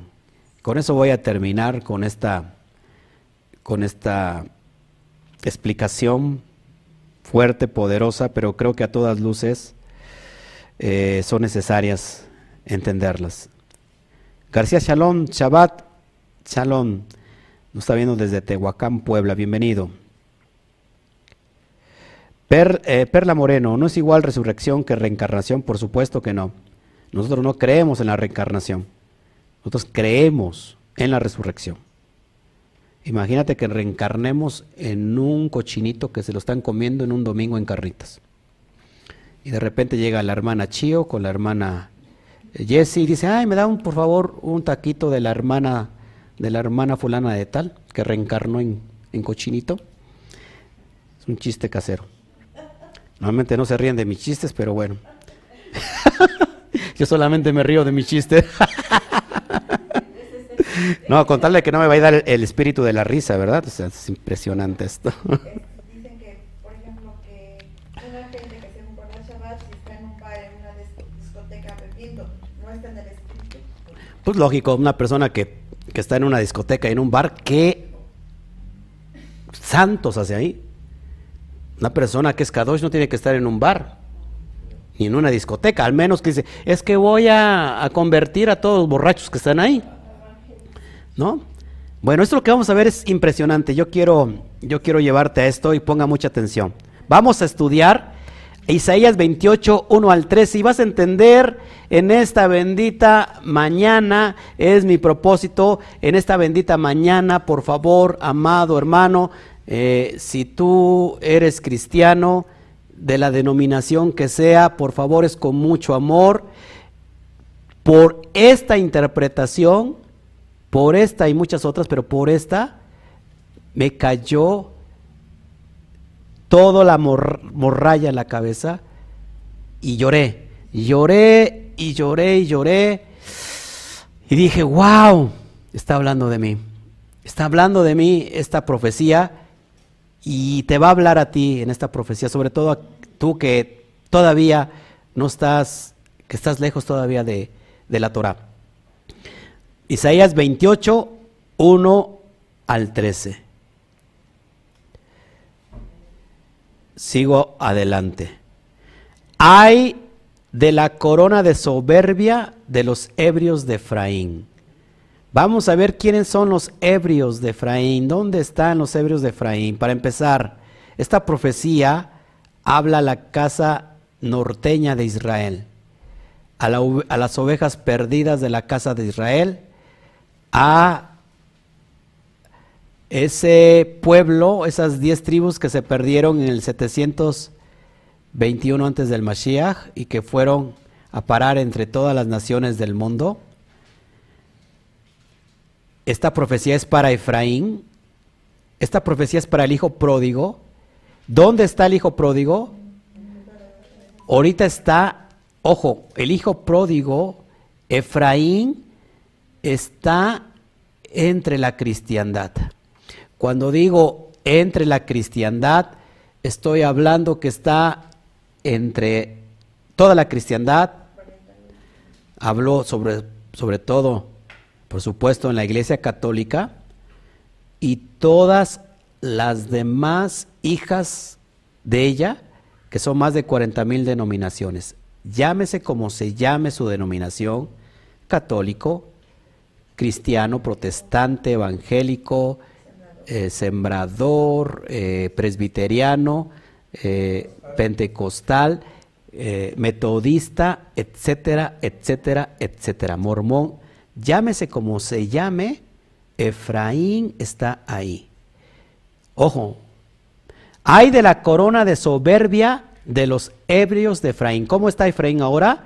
Con una soberbia. No quiere la Torah. Y de la flor caduca de la hermosura de su gloria. La gloria que tenían caducó. La hermosura de la gloria que tenía Efraín caducó. Dice que está sobre la cabeza del valle fértil de los aturdidos del vino. De los aturdidos del vino. Estamos hablando de cuestiones espirituales. Es bien impresionante. ¿Quiénes son los que se aturdan, se aturden del vino hoy? Sobre todo, ¿qué denominación? Sobre todo los llamados pentecostales, los neopentecostales, y la y Chio me está viendo mi, mi, panza, yo creo que está, ahí ya, ya no se ve, mira ya. Es que éramos así, fíjense, eso es bien impresionante. De los aturdidos del vino, he aquí Adonai tiene uno que es fuerte y poderoso, como turbión de granizo y como torbellino trastornador, como ímpetu de recias aguas que inundan, con fuerza derribará a tierra. Con los pies será pisoteada la corona de soberbia de los ebrios de Efraín. Con los pies, ¿quién es el poderoso?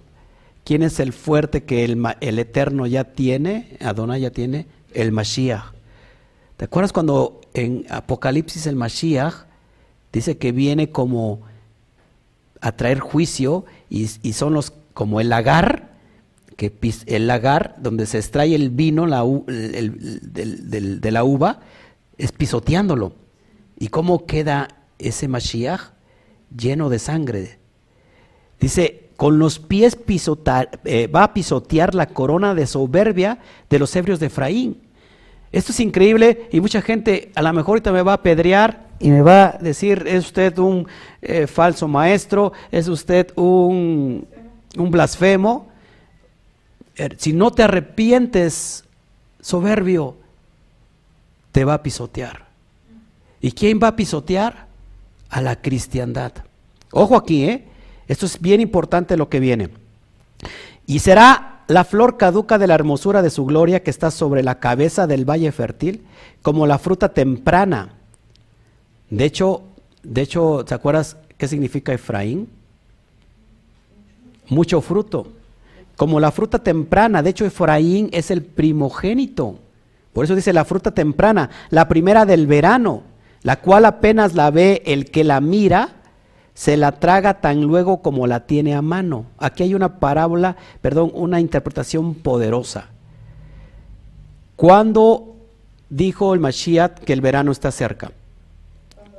Dice Mateo 24, cuando veas la higuera florecer, que hayan brotado sus primeras ramas, es tiempo de que ya viene el verano.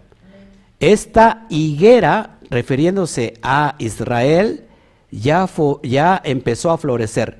¿Cuándo? Apúntenlo por favor, hermanos hermanos. En el 1948.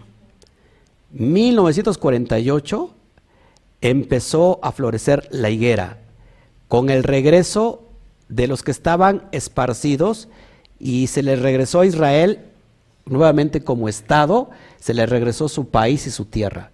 ¿Cuándo sucedió eso? 1948. Ya empezó a florecer la higuera dando sus primeros qué? Ramas y hojas. Ya tenemos más de 70 años. Ojo, aquí eso es bien importante. La profecía que dice Isaías que una nación, una nación nacerá en un día, ya se cumplió esa profecía, el milagro de que una nación nacería en un día. No hay ninguna nación que pueda nacer en un, en un día. Sin embargo, ya sucedió esa profecía cuando en 1948, por favor, subráyalo, ya, ya vino esa profecía, ya se cumplió la profecía y, y empezó al salir las ramas y las hojas, pero no todavía el fruto. ¿Cuándo es la señal del que el verano ya está cerca? Cuando veas esto, dijo esta profecía. ¿Qué falta por brotar en la higuera? Los frutos. Ojo, los frutos es en referencia a Efraín, que significa mucho fruto. Ya los frutos empiezan a dar en esa higuera. Esos frutos somos tú y yo. Ya el verano está comenzando, ya está cerca la venida del Mashiach. Y le está dando esta profecía a Efraín, los que todavía están metidos en la cristiandad. Y les dice, y será la flor caduca de la hermosura de su gloria que está sobre la cabeza del valle fértil como la fruta temprana, la primera del verano, la cual apenas la ve el que la mira, se la traga tan luego como la tiene a mano. Si Efraín, que todavía está soberbio y está ebrio, no quiere entender y es considerado como un primogénito, será tragado por el sistema mundial será tragado por la religión del mundo, de las naciones. Y esta es la profecía muy fuerte para Efraín, pero está llena de amor, llena de, de, compasión para aquel que la escucha. Es bien importante eso. Seguimos adelante para que vayamos avanzando. Verso 5, en aquel día Donai de los ejércitos, aquel día, Yud Hei Bat Sebaot, será por corona de gloria y diadema de, hermosura al remanente de su pueblo. ¿Cuál es nuestra corona que tenemos ahora y se está cumpliendo en este tiempo ya? Que hemos regresado, que somos el remanente que ha regresado y ha salido de ese montón de, de los que estábamos en la cristiandad el, Efraín soberbio, ¿qué dice? El Mashiach viene por nosotros y va a castigar a su pueblo Israel, cuando es todo lo contrario. Te lo estoy explicando verso por verso, esto es impresionante. Verso 6. Y por espíritu de juicio, ojo, al que se sienta en juicio, y por fuerzas a los que rehacen, a los que rehacen la batalla, perdón, a los que rechacen la batalla en la puerta. Vendrá con un espíritu de juicio al que se sienta en juicio. Aquel soberbio que dice yo tengo la razón y yo estoy juzgando a todos los demás, estoy juzgando a ese pastor que está ahí en, este momento transmitiendo en vivo, llamado Oscar Jiménez, eh, lo estoy juzgando porque ese es un falso, eh, eh, ¿cómo se llama? Maestro. Es un falso que está enseñando cosas que ya no tenemos que guardar. ¿Cómo serán ellos? Juzgados en juicio. Verso 7, pero estos que erraron con el vino, ¿quiénes son los que erraron con el vino? los ebrios de Efraín, los que están entre la cristiandad. Y ahorita, ¿por qué, ¿por qué son los que estamos en la cristiandad? Pues porque ahorita lo vas a entender. Y con Sidra se entontecieron, se, pusieron mensos. Fíjense, el sacerdote y el profeta, es decir, el sacerdote de ¿Quién es el sacerdote? ¿Quién es el que, el que, el que funciona como sacerdote hoy de la cristiandad? Los pastores. Y sus profetas erraron con sidra, fueron trastornados por el vino, se aturdieron con la sidra y erraron en la visión, tropezaron en el juicio. Preste atención por lo que sigue porque esto es impresionante porque toda la mesa está llena de vómito y suciedad hasta no haber lugar limpio. ¿Qué hacen los hebreos de Efraín?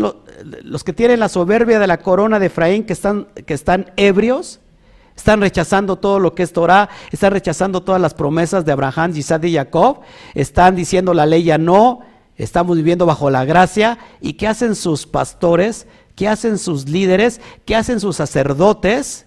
En la católica está el sacerdote, en la, en la protestante están los pastores. ¿Y qué hacen sus profetas? Erraron también con la sidra. Profetizan de su propia carne.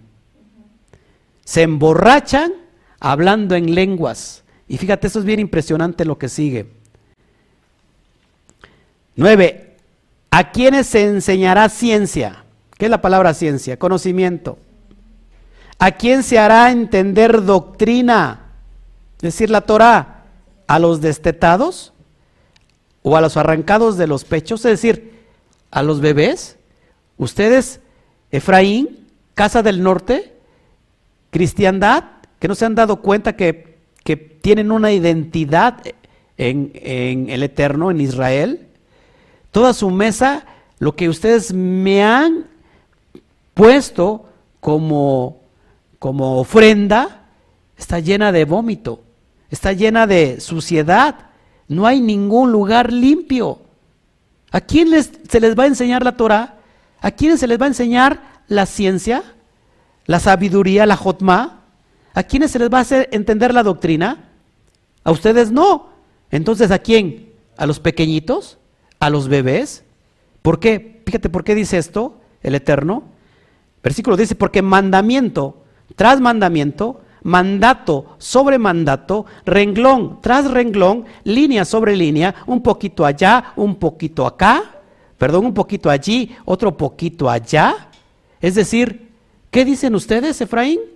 ¿Qué dicen ustedes, cristiandad? Ay, tus mandamientos.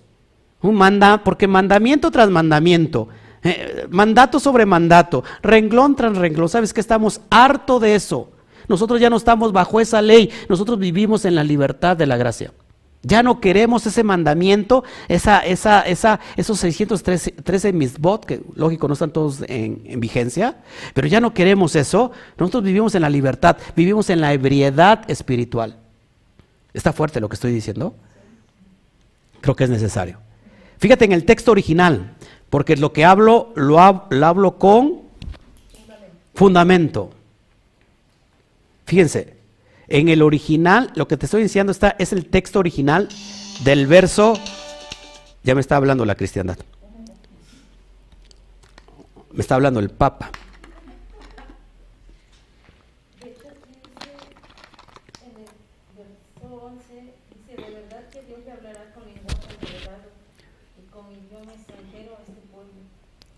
Fíjense, ahorita lo vamos a ver. Ahorita vamos a ver por qué dice eso. Lo que tú estás viendo en la pantalla es el texto hebreo original de Isaías 28.10. Y dice en, el, en, la fonética, Sab la Saf. Sab la Saf. No, perdón. Dices, dice Sab la Saf, Sab la Saf, Kaf la Kaf, Kaf la Kaf, Sersham, Sersham. Y te lo pongo al español. Verso 10, según la Biblia textual hebraica, Stuttgartensia, te la recomiendo. Y en el comentario al texto dice esto, verso 10, porque Sab la Saf, Sab la Saf, Kaf la Kaf la Kaf, Kaf la Kaf, Serisham, Serisham, escuchadlo, pa, pa, pa, pa, pa, ta, ta, ta, ta. ¿Te suena familiar esto? ¿Te suena cómo hablan los ebrios de Efraín?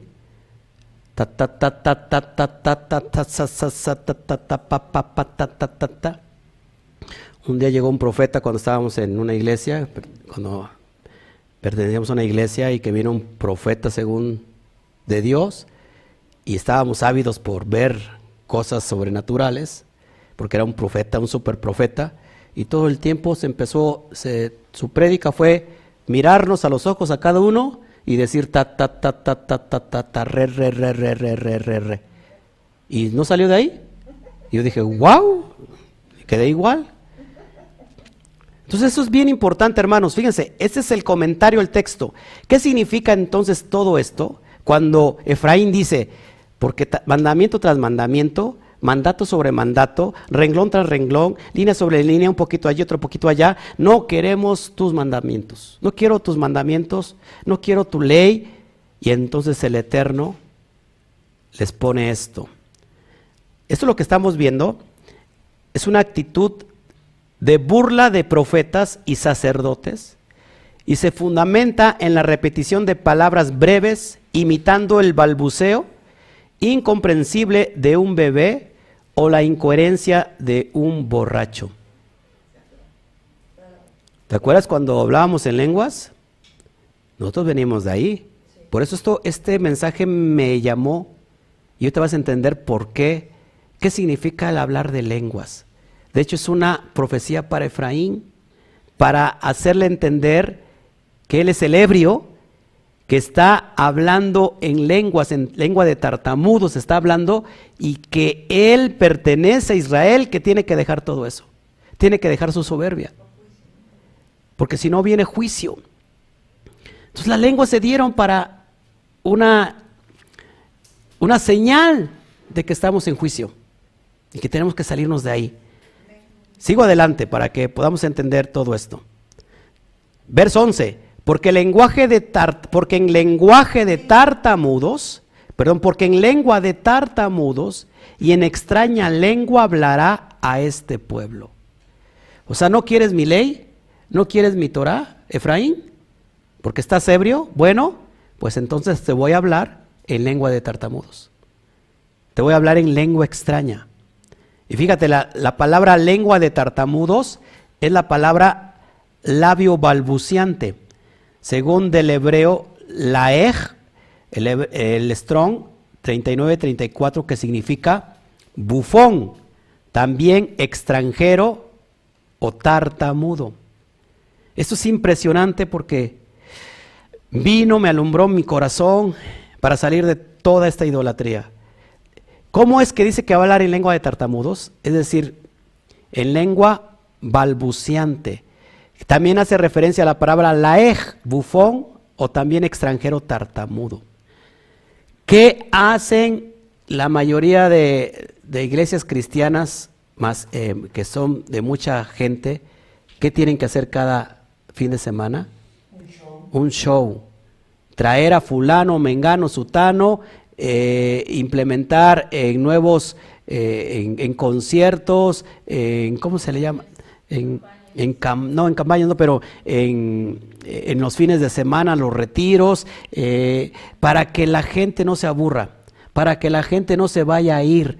Le traemos ahora este fin de semana, vamos a hablar de qué sé yo, de algo temático y ponemos toda la iglesia de ese tema. Meto un coche al, al ¿cómo se llama? Al, al, estrado, em, pongo, pongo me, voy a hablar de guerra, me uniformo de soldado y pongo ahí como si estuviéramos en una selva. Total, hablar de cosas temáticas, darles pan y circo al pueblo para que no se vaya a aburrir, no se me vaya. Esto lo vemos en todas las iglesias de, de grandes, eh, ¿cómo se llama? Multitudes, de, sí, de megas iglesias. Y todavía en iglesias pequeñas, hoy en la región están implementando eso. ¿Cómo divierto a la gente para que no se me vaya? Para que no se me vaya a ir a la competencia de tal pastor. Lo tengo que mantener aquí. Entonces, dice el Eterno, ¿no quiere mi ley? Ok, voy a hablarles el lenguaje de tartamudos. Es decir, voy a poner un bufón para que los entretenga. Fíjate lo que sigue, que esto es impresionante. La palabra laej, que significa labio balbuciante o también bufón o un tartamudo extranjero, viene de su raíz primaria, según el Strong 3932, laj. ¿Y qué significa laj? Ridiculizar por implicación como imitando a un extranjero. Hablar ininteligiblemente, burlar, burlarse, perdón, escarnecer, escarnio, reírse de tartamudo. ¿Ha visto estos payasos en los púlpitos cristianos emborracharse de vino? El espíritu de la risa, el espíritu de, de que hay, hay iglesias que, ¿cómo se llama?, que se ponen en una locura y dicen están llenos del Espíritu Santo, están revolcando y están haciendo como animales. ¿Ha visto usted eso? ¿Ha visto esto que estás viendo en pantalla? Que la gente se cae, que están todos ebrios, que están llorando, que se están convulsionando porque están llenos del Espíritu. ¿Le, le, hace familiar esto que está usted viendo en pantalla, la pregunta que yo hago, ¿esto será del Eterno? ¿Esto será un plan del Eterno? ¿Sabes qué es un plan del Eterno? Para que todos esos que están aturdidos por el vino, mira cómo hace esa mujer, cómo gira la cabeza, aturdidos por el vino. ¿Cómo caen? De espaldas. Ese es Efraín. Ese es Efraín que está perdido, que está en soberbia. Y el Eterno les ha enviado a ellos, bufones, para que los diviertan, para que les hablen en, en lenguas, para que tengan esas experiencias espirituales. Esto que estás viendo en pantalla es algo muy normal en ciertas, en ciertas iglesias. Esto es impresionante, amado hermano. Le hablaré en lengua de tartamudos. Le hablaré, les mandaré bufones, payasos, para que lo que hablen no lo entiendan. Porque no quieren mi ley, porque no quieren mi Torah. Pero ustedes son Efraín. Ustedes son del remanente perdido. Es el amor del Padre. O sea que cuando una persona está diciendo, yo tengo esas lenguas, nosotros acá teníamos lenguas, hablábamos en lenguas. Pero cuando yo entendí eso, esa, esta manifestación, el Padre me estaba diciendo, tú eres de la casa de Israel, tú estás perdido, has estado lleno de soberbia. Esa, esa señal es para decirte que tú perteneces a Efraín y que es necesario que salgas de ese juicio. No necesitas más bufones, no necesitas más payasos que te entretengan. Lo que necesitas es la verdad, lo que necesitas es la Torah. Amén, amados hermanos. Y, la verdad es que a mí esto me llena de, de mucho amor, de mucha pasión, porque puedo entender entonces, entonces todo lo, lo que estamos viendo. Déjame encontrar, me perdí tantito con mí. Ay, ay, ay. les hablaré en lenguas de tartamudos. Verso 12 de Isaías 28. A los cuales él dijo, este es el reposo. Fíjate, ¿qué les dijo el Eterno a Efraín? Este es el reposo. Dad reposo al cansado. Y este es el refrigerio. Mas no quisieron qué? Oír. Este es el Shabbat. El Shabbat es para ustedes, Efraín. El Shabbat no es para casa de Judá nada más. El Shabbat es para ustedes. ¿Y qué dice Efraín? ¿Qué dijeron? No quisieron oír. No quisieron oír. Verso 13. La palabra, pues, de, Adonai, es decir, la Torah, pues de Adonai le será mandamiento tras mandamiento, mandato sobre mandato, renglón tras renglón, línea sobre línea, un poquito allí, un poquito allá, hasta que vayan y caigan de espaldas y sean quebrantados, enlazados y presos. Es decir, Efraín, ¿no quisiste mi ley? ¿No quisiste mi Torah? Dijiste, ay, mandato sobre mandato, mandamiento tras mandamiento, estoy harto de eso. De todos modos, entonces la palabra vendrá como mandamiento tras mandamiento mandato sobre mandato hasta que caigan de espaldas. ¿Cómo está la cristiandad? Cayendo de espaldas. Es impresionante. Hasta que sean qué? Quebrantados, enlazados y presos. Si estás oyendo hoy la palabra de Hashem, no endurezcas tu corazón. Sal, por favor, de ese lugar. Tú eres Efraín. Tú eres Efraín antes de que seas completamente quebrantado, enlazado y preso. Hoy el Eterno te quiere dar libertad. Este es Efraín, hermanos, hermanos, que está aún preso por esas experiencias espirituales. Wow. Nadie te puede hablar de esto si no ha tenido la experiencia. Hermanos, yo he tenido la experiencia en esas áreas, vi muchas cosas potentes, sobrenaturales, y sabes, fue el camino que el Eterno me, de llevarme, de, enseñarme, de traerme por un camino, y, y, Él estaba ahí, Él ahí, sí, Él estaba ahí. Y sigue estando ahí, sí, sigue estando ahí, porque está cumpliendo el propósito.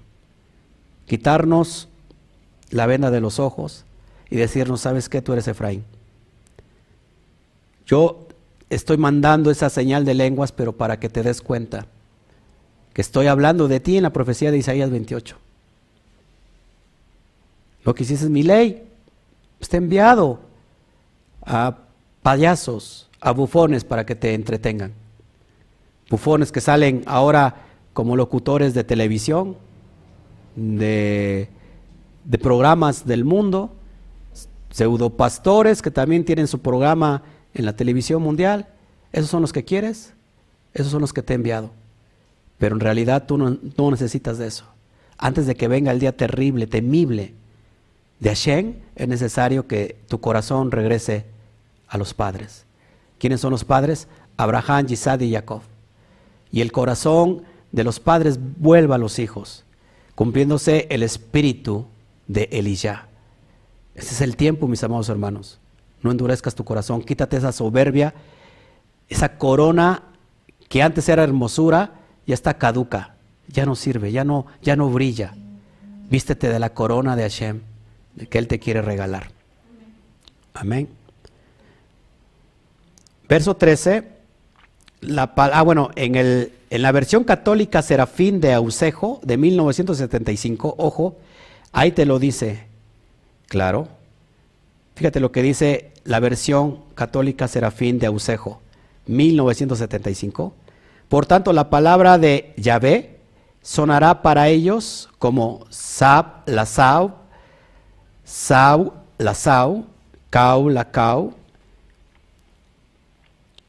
Kau, la Kau, Sersham, Sersham, para que anden y caigan de espaldas y queden destrozados, apresados y casados. Sí, hermanos, la versión católica. Hablando a los que están dentro del catolicismo, dentro de la cristiandad. Es impresionante. Seguimos entonces. Verso 19, hablando entre vosotros con salmos. ¿Cómo tienen, cómo tienen que ser nuestras experiencias entre nosotros? Hablando entre vosotros, dice Rab Shaul, con salmos, con himnos y cánticos espirituales, cantando y alabando a Adonai en nuestros corazones. No andar diciendo rata, ta, ta, ta, ta, re, re, re, re, re, re, y el otro interpretando las lenguas. ¿Existen las lenguas eh, sobrenaturales? Sí. La palabra lengua que habla de que fueron llenos de, de lenguas de fuego, hablando es el contexto de idiomas. ¿Se puede dar una persona que esté lleno del Ruach Kodesh y hable en lenguas? Sí. Por ejemplo, que de repente esté aquí supongamos, para que podamos entender esto, supongamos estamos aquí en la sala y nos visita un hermano de Francia, un hermano de Francia que no habla español y de repente yo o alguien que está en la sala es lleno del ruaj y empieza a hablar en perfecto francés, las alabanzas a Hashem. ¿Qué hace aquel francés que vino a visitarnos y que a lo mejor no es creyente, que por medio de eso cree? ¿Cómo está hablando en mi idioma tan perfecto? Hablando del Eterno. ¿Para quién son las lenguas? Esto, esto lo he hablado en el capítulo 14 de Primera de los Corintios. ¿Para quién son las lenguas? Para los incrédulos. Es señal para los incrédulos. ¿Qué hace toda la cristiandad hablando dentro de la, de la, de la congregación donde todos son, hablan el mismo idioma y todos hablando en, en lenguas? O sea, todos son incrédulos. Si no sabemos interpretar la, la Torah, estamos mal. Salmos 34.1 dice, sus alabanzas estarán de continuo en mi boca, las alabanzas de Hashem. Así es como tenemos que portarnos, así es como tenemos que manifestarnos entre nosotros mismos. Colosenses 3, 16 al 17. La palabra del Mashiach more en abundancia en vosotros, enseñándonos y exhortándonos unos a otros en toda qué sabiduría cantando con gracia en vuestros corazones a, Adonai con salmos e himnos y cánticos espirituales. Puede venir un cántico nuevo, sí, en alabanza al Eterno. Puede venir eh, un, cántico, un salmo, también lo podemos cantar. Los salmos que están escritos los podemos cantar. Un salmo es, es una adoración cantada, es una alabanza, es una adoración cantada. Sí, amén. Verso 17, y todo lo que hacéis, que dice sea de palabra o de hecho, o de hecho, perdón, hacedlo todo en el nombre del Adón, Yeshua, dando gracias a Elohim, Padre, por medio de él. Cuando lo hacemos, lo hacemos en el nombre del Mashiach. ¿Por qué en el nombre de, del Mashiach? Porque él es nuestro rabí, él fue el que nos enseñó la Torah, y dando gracias a quién? Al Padre. Amén. Verso 20, ya casi voy a terminar. Dando siempre gracias por todo al Elohim. Ojo, fíjese, dando gracias por todo a Elohim y Padre en el nombre de nuestro Adón Yeshua HaMashiach. ¿Es como pone la, la, diferencia? Pablo, dando gracias a todo por quién? Por, ¿Para quién? Para el Padre, para el Elohim y Padre, en el nombre de quién? Del Adón, del Rabí Yeshua HaMashiach. Verso 21, someteos unos a otros en el temor de Elohim. Que una profecía de Isaías dice que el Mashiach va a oler a los que tengan el temor de Elohim. Y esos son los que van a ser apartados. Verso 22, las casadas estén sujetas a sus propios maridos como al Adón, como al Rabí. Sujetas a sus propios maridos no que pongan sus caras al marido. Génesis 3:16, a la mujer dijo, multiplicaré en gran manera los dolores en tus preñeces, con dolor darás a luz los hijos, y tu deseo será para tu marido, y tu deseo será para tu marido, y él se enseñoreará de ti. Ninguna mujer de los que tengo aquí en la sala dijo amén. Ah, sí, mi esposa sí. Bueno, Chío no dijo nada, ¿eh? Nada más. Eh, ojo, no es un mensaje misógino, ¿eh? No es un mensaje en contra de la mujer. Ahorita le toca a la mujer, espérese. La, la voluntad de padre dice que la mujer tiene que llamar a su marido Señor. ¿eh? Y tiene que dejarse enseñorear por el marido. Pero, ¿por cualquier hombre? ¿Cómo tiene que ser este hombre? Para allá vamos. Porque ahorita la mujer, a la mejor, a la, mejor, la que nos están oyendo, va a decir, ay, no, pues ya, ¿qué pasó? También que iba este, este pastor. No, vamos a ver, vamos a ver el contexto. Colosenses 3, 18, 19. Casadas, estén sujetas, no que estén con su, con su cara, dice, estén sujetas a su marido, a, vuestros maridos, como conviene en el Adón, como conviene en el Rabí. Maridos, maridos, amad a vuestras mujeres y no seáis ásperos con ellas. ¿Ves? Ahí se va juntando todo el contexto. La mujer tiene que someterse al marido, tiene que estar sujeta al marido, porque este marido, como trata a la mujer, pues la trata muy bien, no tiene que ser áspero. Acuérdate que la mujer es como un pequeño, un brazo, un vaso frágil.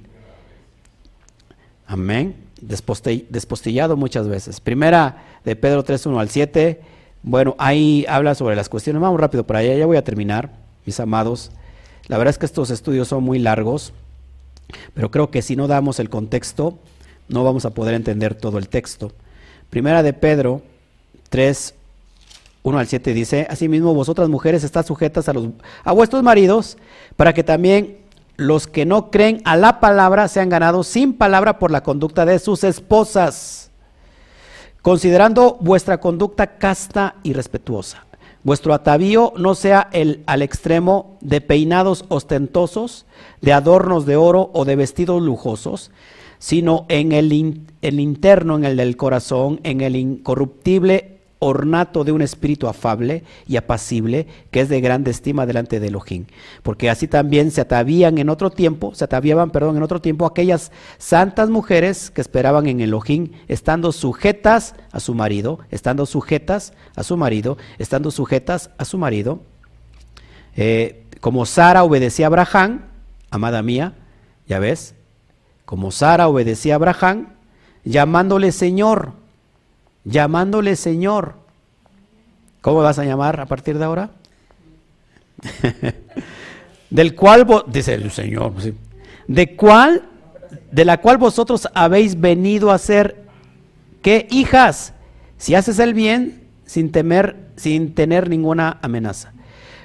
Ahí viene para los maridos. Vosotros, maridos, igualmente, vivid con ellas que sabiamente, dando honor a la mujer como a un vaso más frágil y como una y como a coherederas de la gracia de la vida para que vuestras oraciones no tengan estorbo. ¿Ya ven? O sea que la mujer, el llamar Señor al marido, la mujer, es consecuencia del cómo la trata sabiamente, ¿no? No sé por qué me volteo a ver a Alberto. Amén. Verso 23. Porque el marido es cabeza de la mujer Así como el Mashiach es cabeza de la iglesia, de la Quejilá, de Israel, la cual es su cuerpo y él es su Salvador.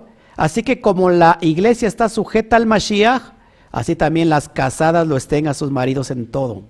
En todo. ¿Y todas las solteras? ¿Estarán sujetas a quién? Al Eterno, por supuesto.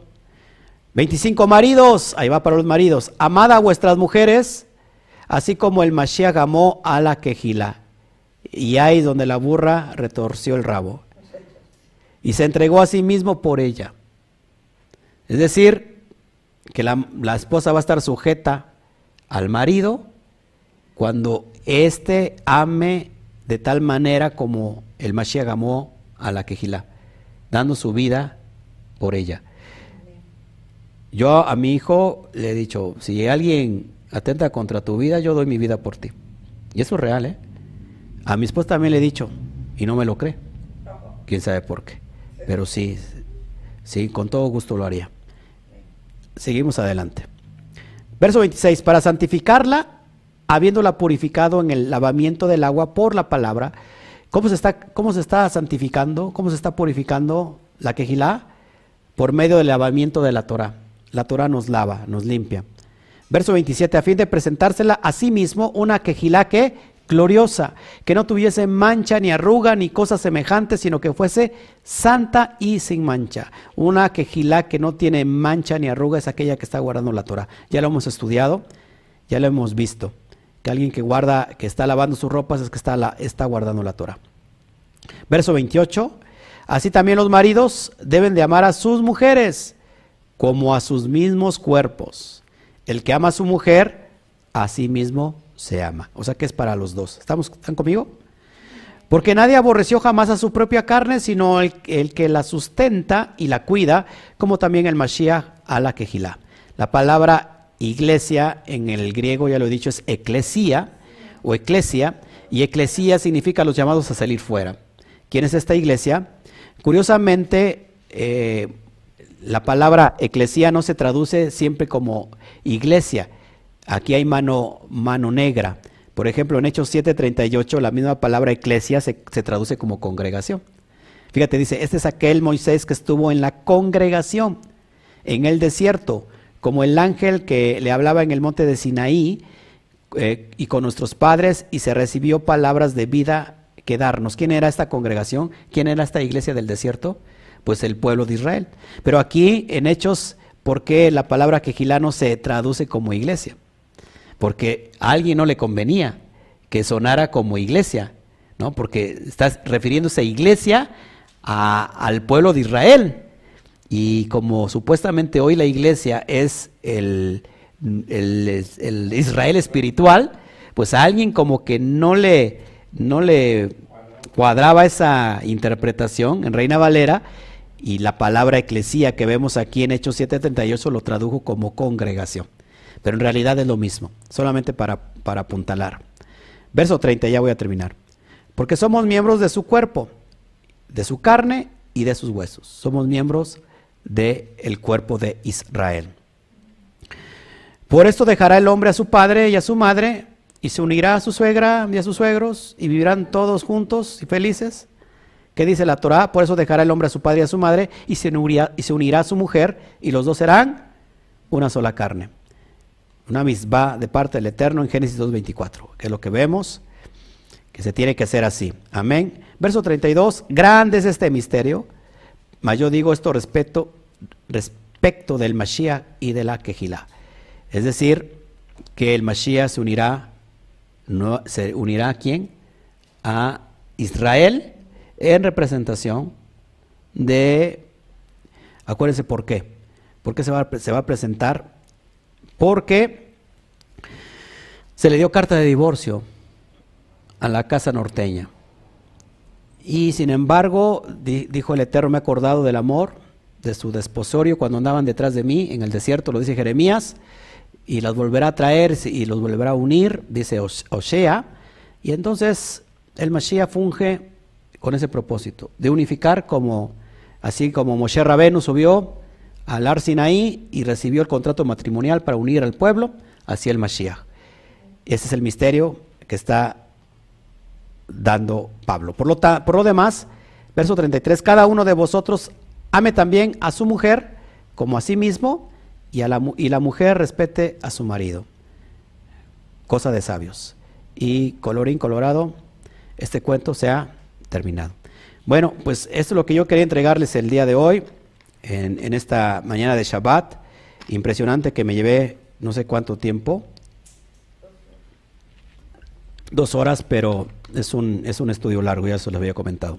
Bueno, ahora sí, reviso mi chat y cualquier duda, como siempre, estamos para servirles. No sé, ayúdeme por favor a revisar.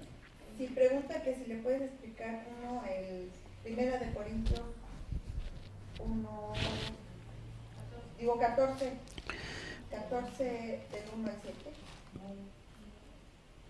Primera a los Corintios. ¿Sí, no? Primera a los Corintios. ¿Qué más? 14. 14 del 1 al 9. 14 del 1. A ver, 14. Y que los dones espirituales. El hablar de lenguas, bueno, esto ya lo he explicado, por favor, si puedes ver el estudio completo, eh, lo puedes buscar aquí en mi, en mi página en YouTube y, buscas eh, 1 Corintios cap- capítulo 14, el, qué es el, el hablar en lenguas, qué es las verdaderas lenguas, ahí lo explico a cabalidad, como acabo de explicar este tema, verso por verso, y doy las palabras tanto en griego como en hebreo para poder entender esto. Cuando dice eh, lenguas, eh, en realidad se, se- hay una palabra en griego que hace referencia a, a la lengua, a, los idiomas, y eso, eso es lo que diferencia todo. O sea, lo puedes ver y la verdad es un estudio muy, muy profundo y, ahí lo vas a poder entender, así que búscalo por favor. ¿Alguien más? Dice Mari, no termine, siga.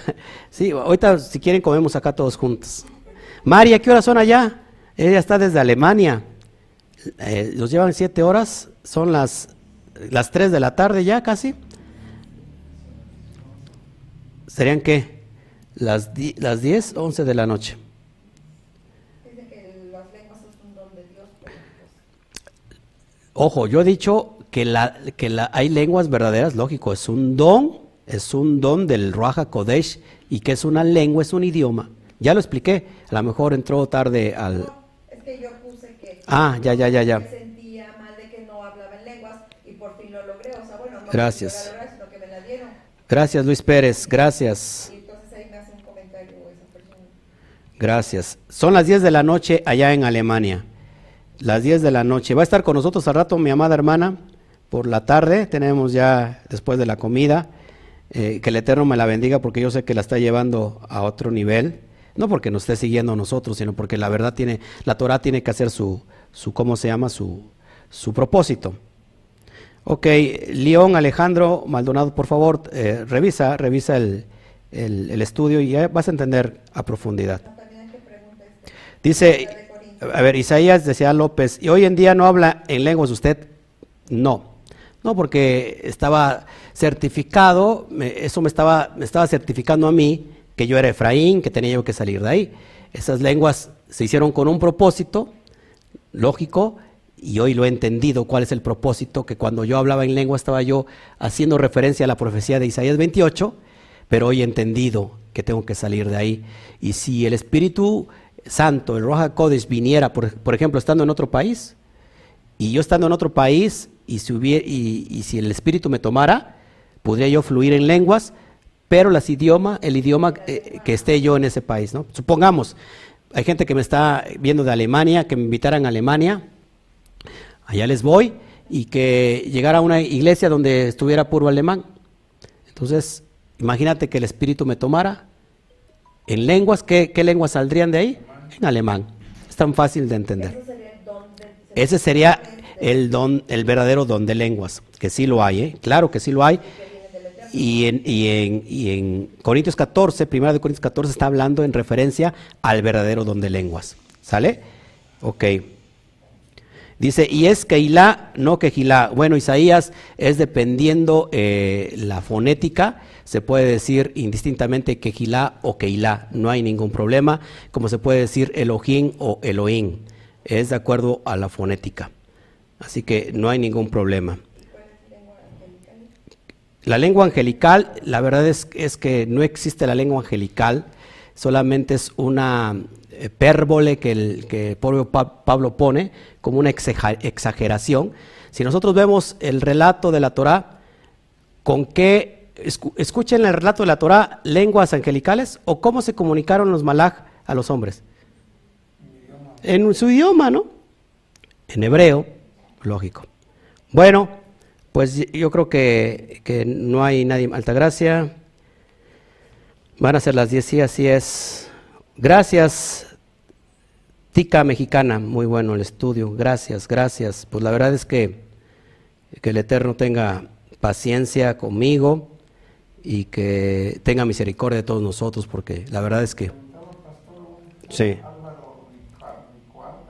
Sí. Bueno, te dice que no, no sé, que se viene, se nace, o sea, que no se desarrolla, pero sin embargo, por ejemplo, las iglesias como iglesias de Dios, uh.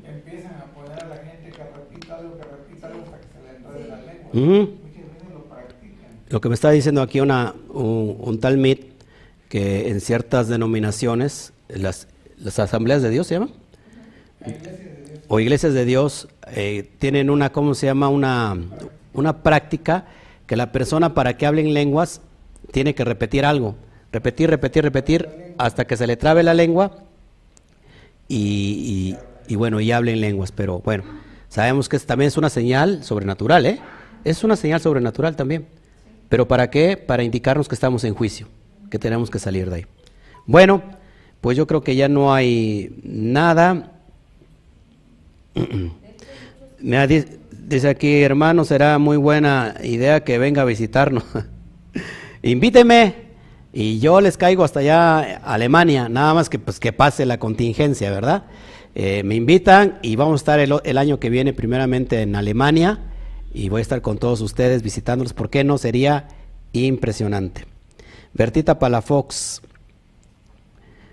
dice, gracias pastor por dejarme, ah, ok, dejarle en claro lo, lo que es hablar en, en lenguas. Gracias. Eh, muy buen estudio, nos abre los ojos. Gracias Juan José, que el Eterno te bendiga. Bueno, pues nos vamos. Y hay una habitación para ti, para Dice, sí, venga, que hay una habitación solo para usted y su familia. Ok. No, pues de todos modos no se puede venir conmigo la, comunidad.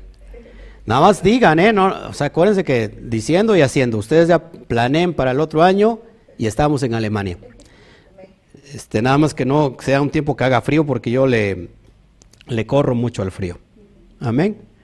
Bueno, no hay ninguna, nin- ninguna este, pregunta aquí en la sala. ¿No? ¿O ya quieren comer? Solo que muchos cristianos están frustrados porque les dicen que si no tienen, si no hablan en lengua, ¿Mm? no tienen el Espíritu Ujú. Sí, hay muchos cristianos que, que les dicen, ¿no? Si, ¿no? si no hablas en lenguas, pues es que no eres, este, no tienen el espíritu. Pero bueno, eh, ya lo explicamos y creo que esto es impresionante. ¿Quién dice? Que si, yo, que si yo he recibido el Espíritu Santo, creo que esa pregunta ni se pregunta. ¿Ok? Lo que se ve, ¿o cómo se dice? Lo que se ve no se juzga. Eh, claro que he recibido el Espíritu Santo, el Ruach Kodesh, porque hoy estoy siguiendo lo que antes rechazaba, porque hoy estoy guardando los pactos, hoy estoy guardando los misbot. Antes que antes yo lo rechazaba, yo decía que no. Para eso es el Espíritu. Cuando tenemos el Espíritu Santo, ya lo hemos explicado largamente en este estudio, es para guardar lo que está escrito en la Torah.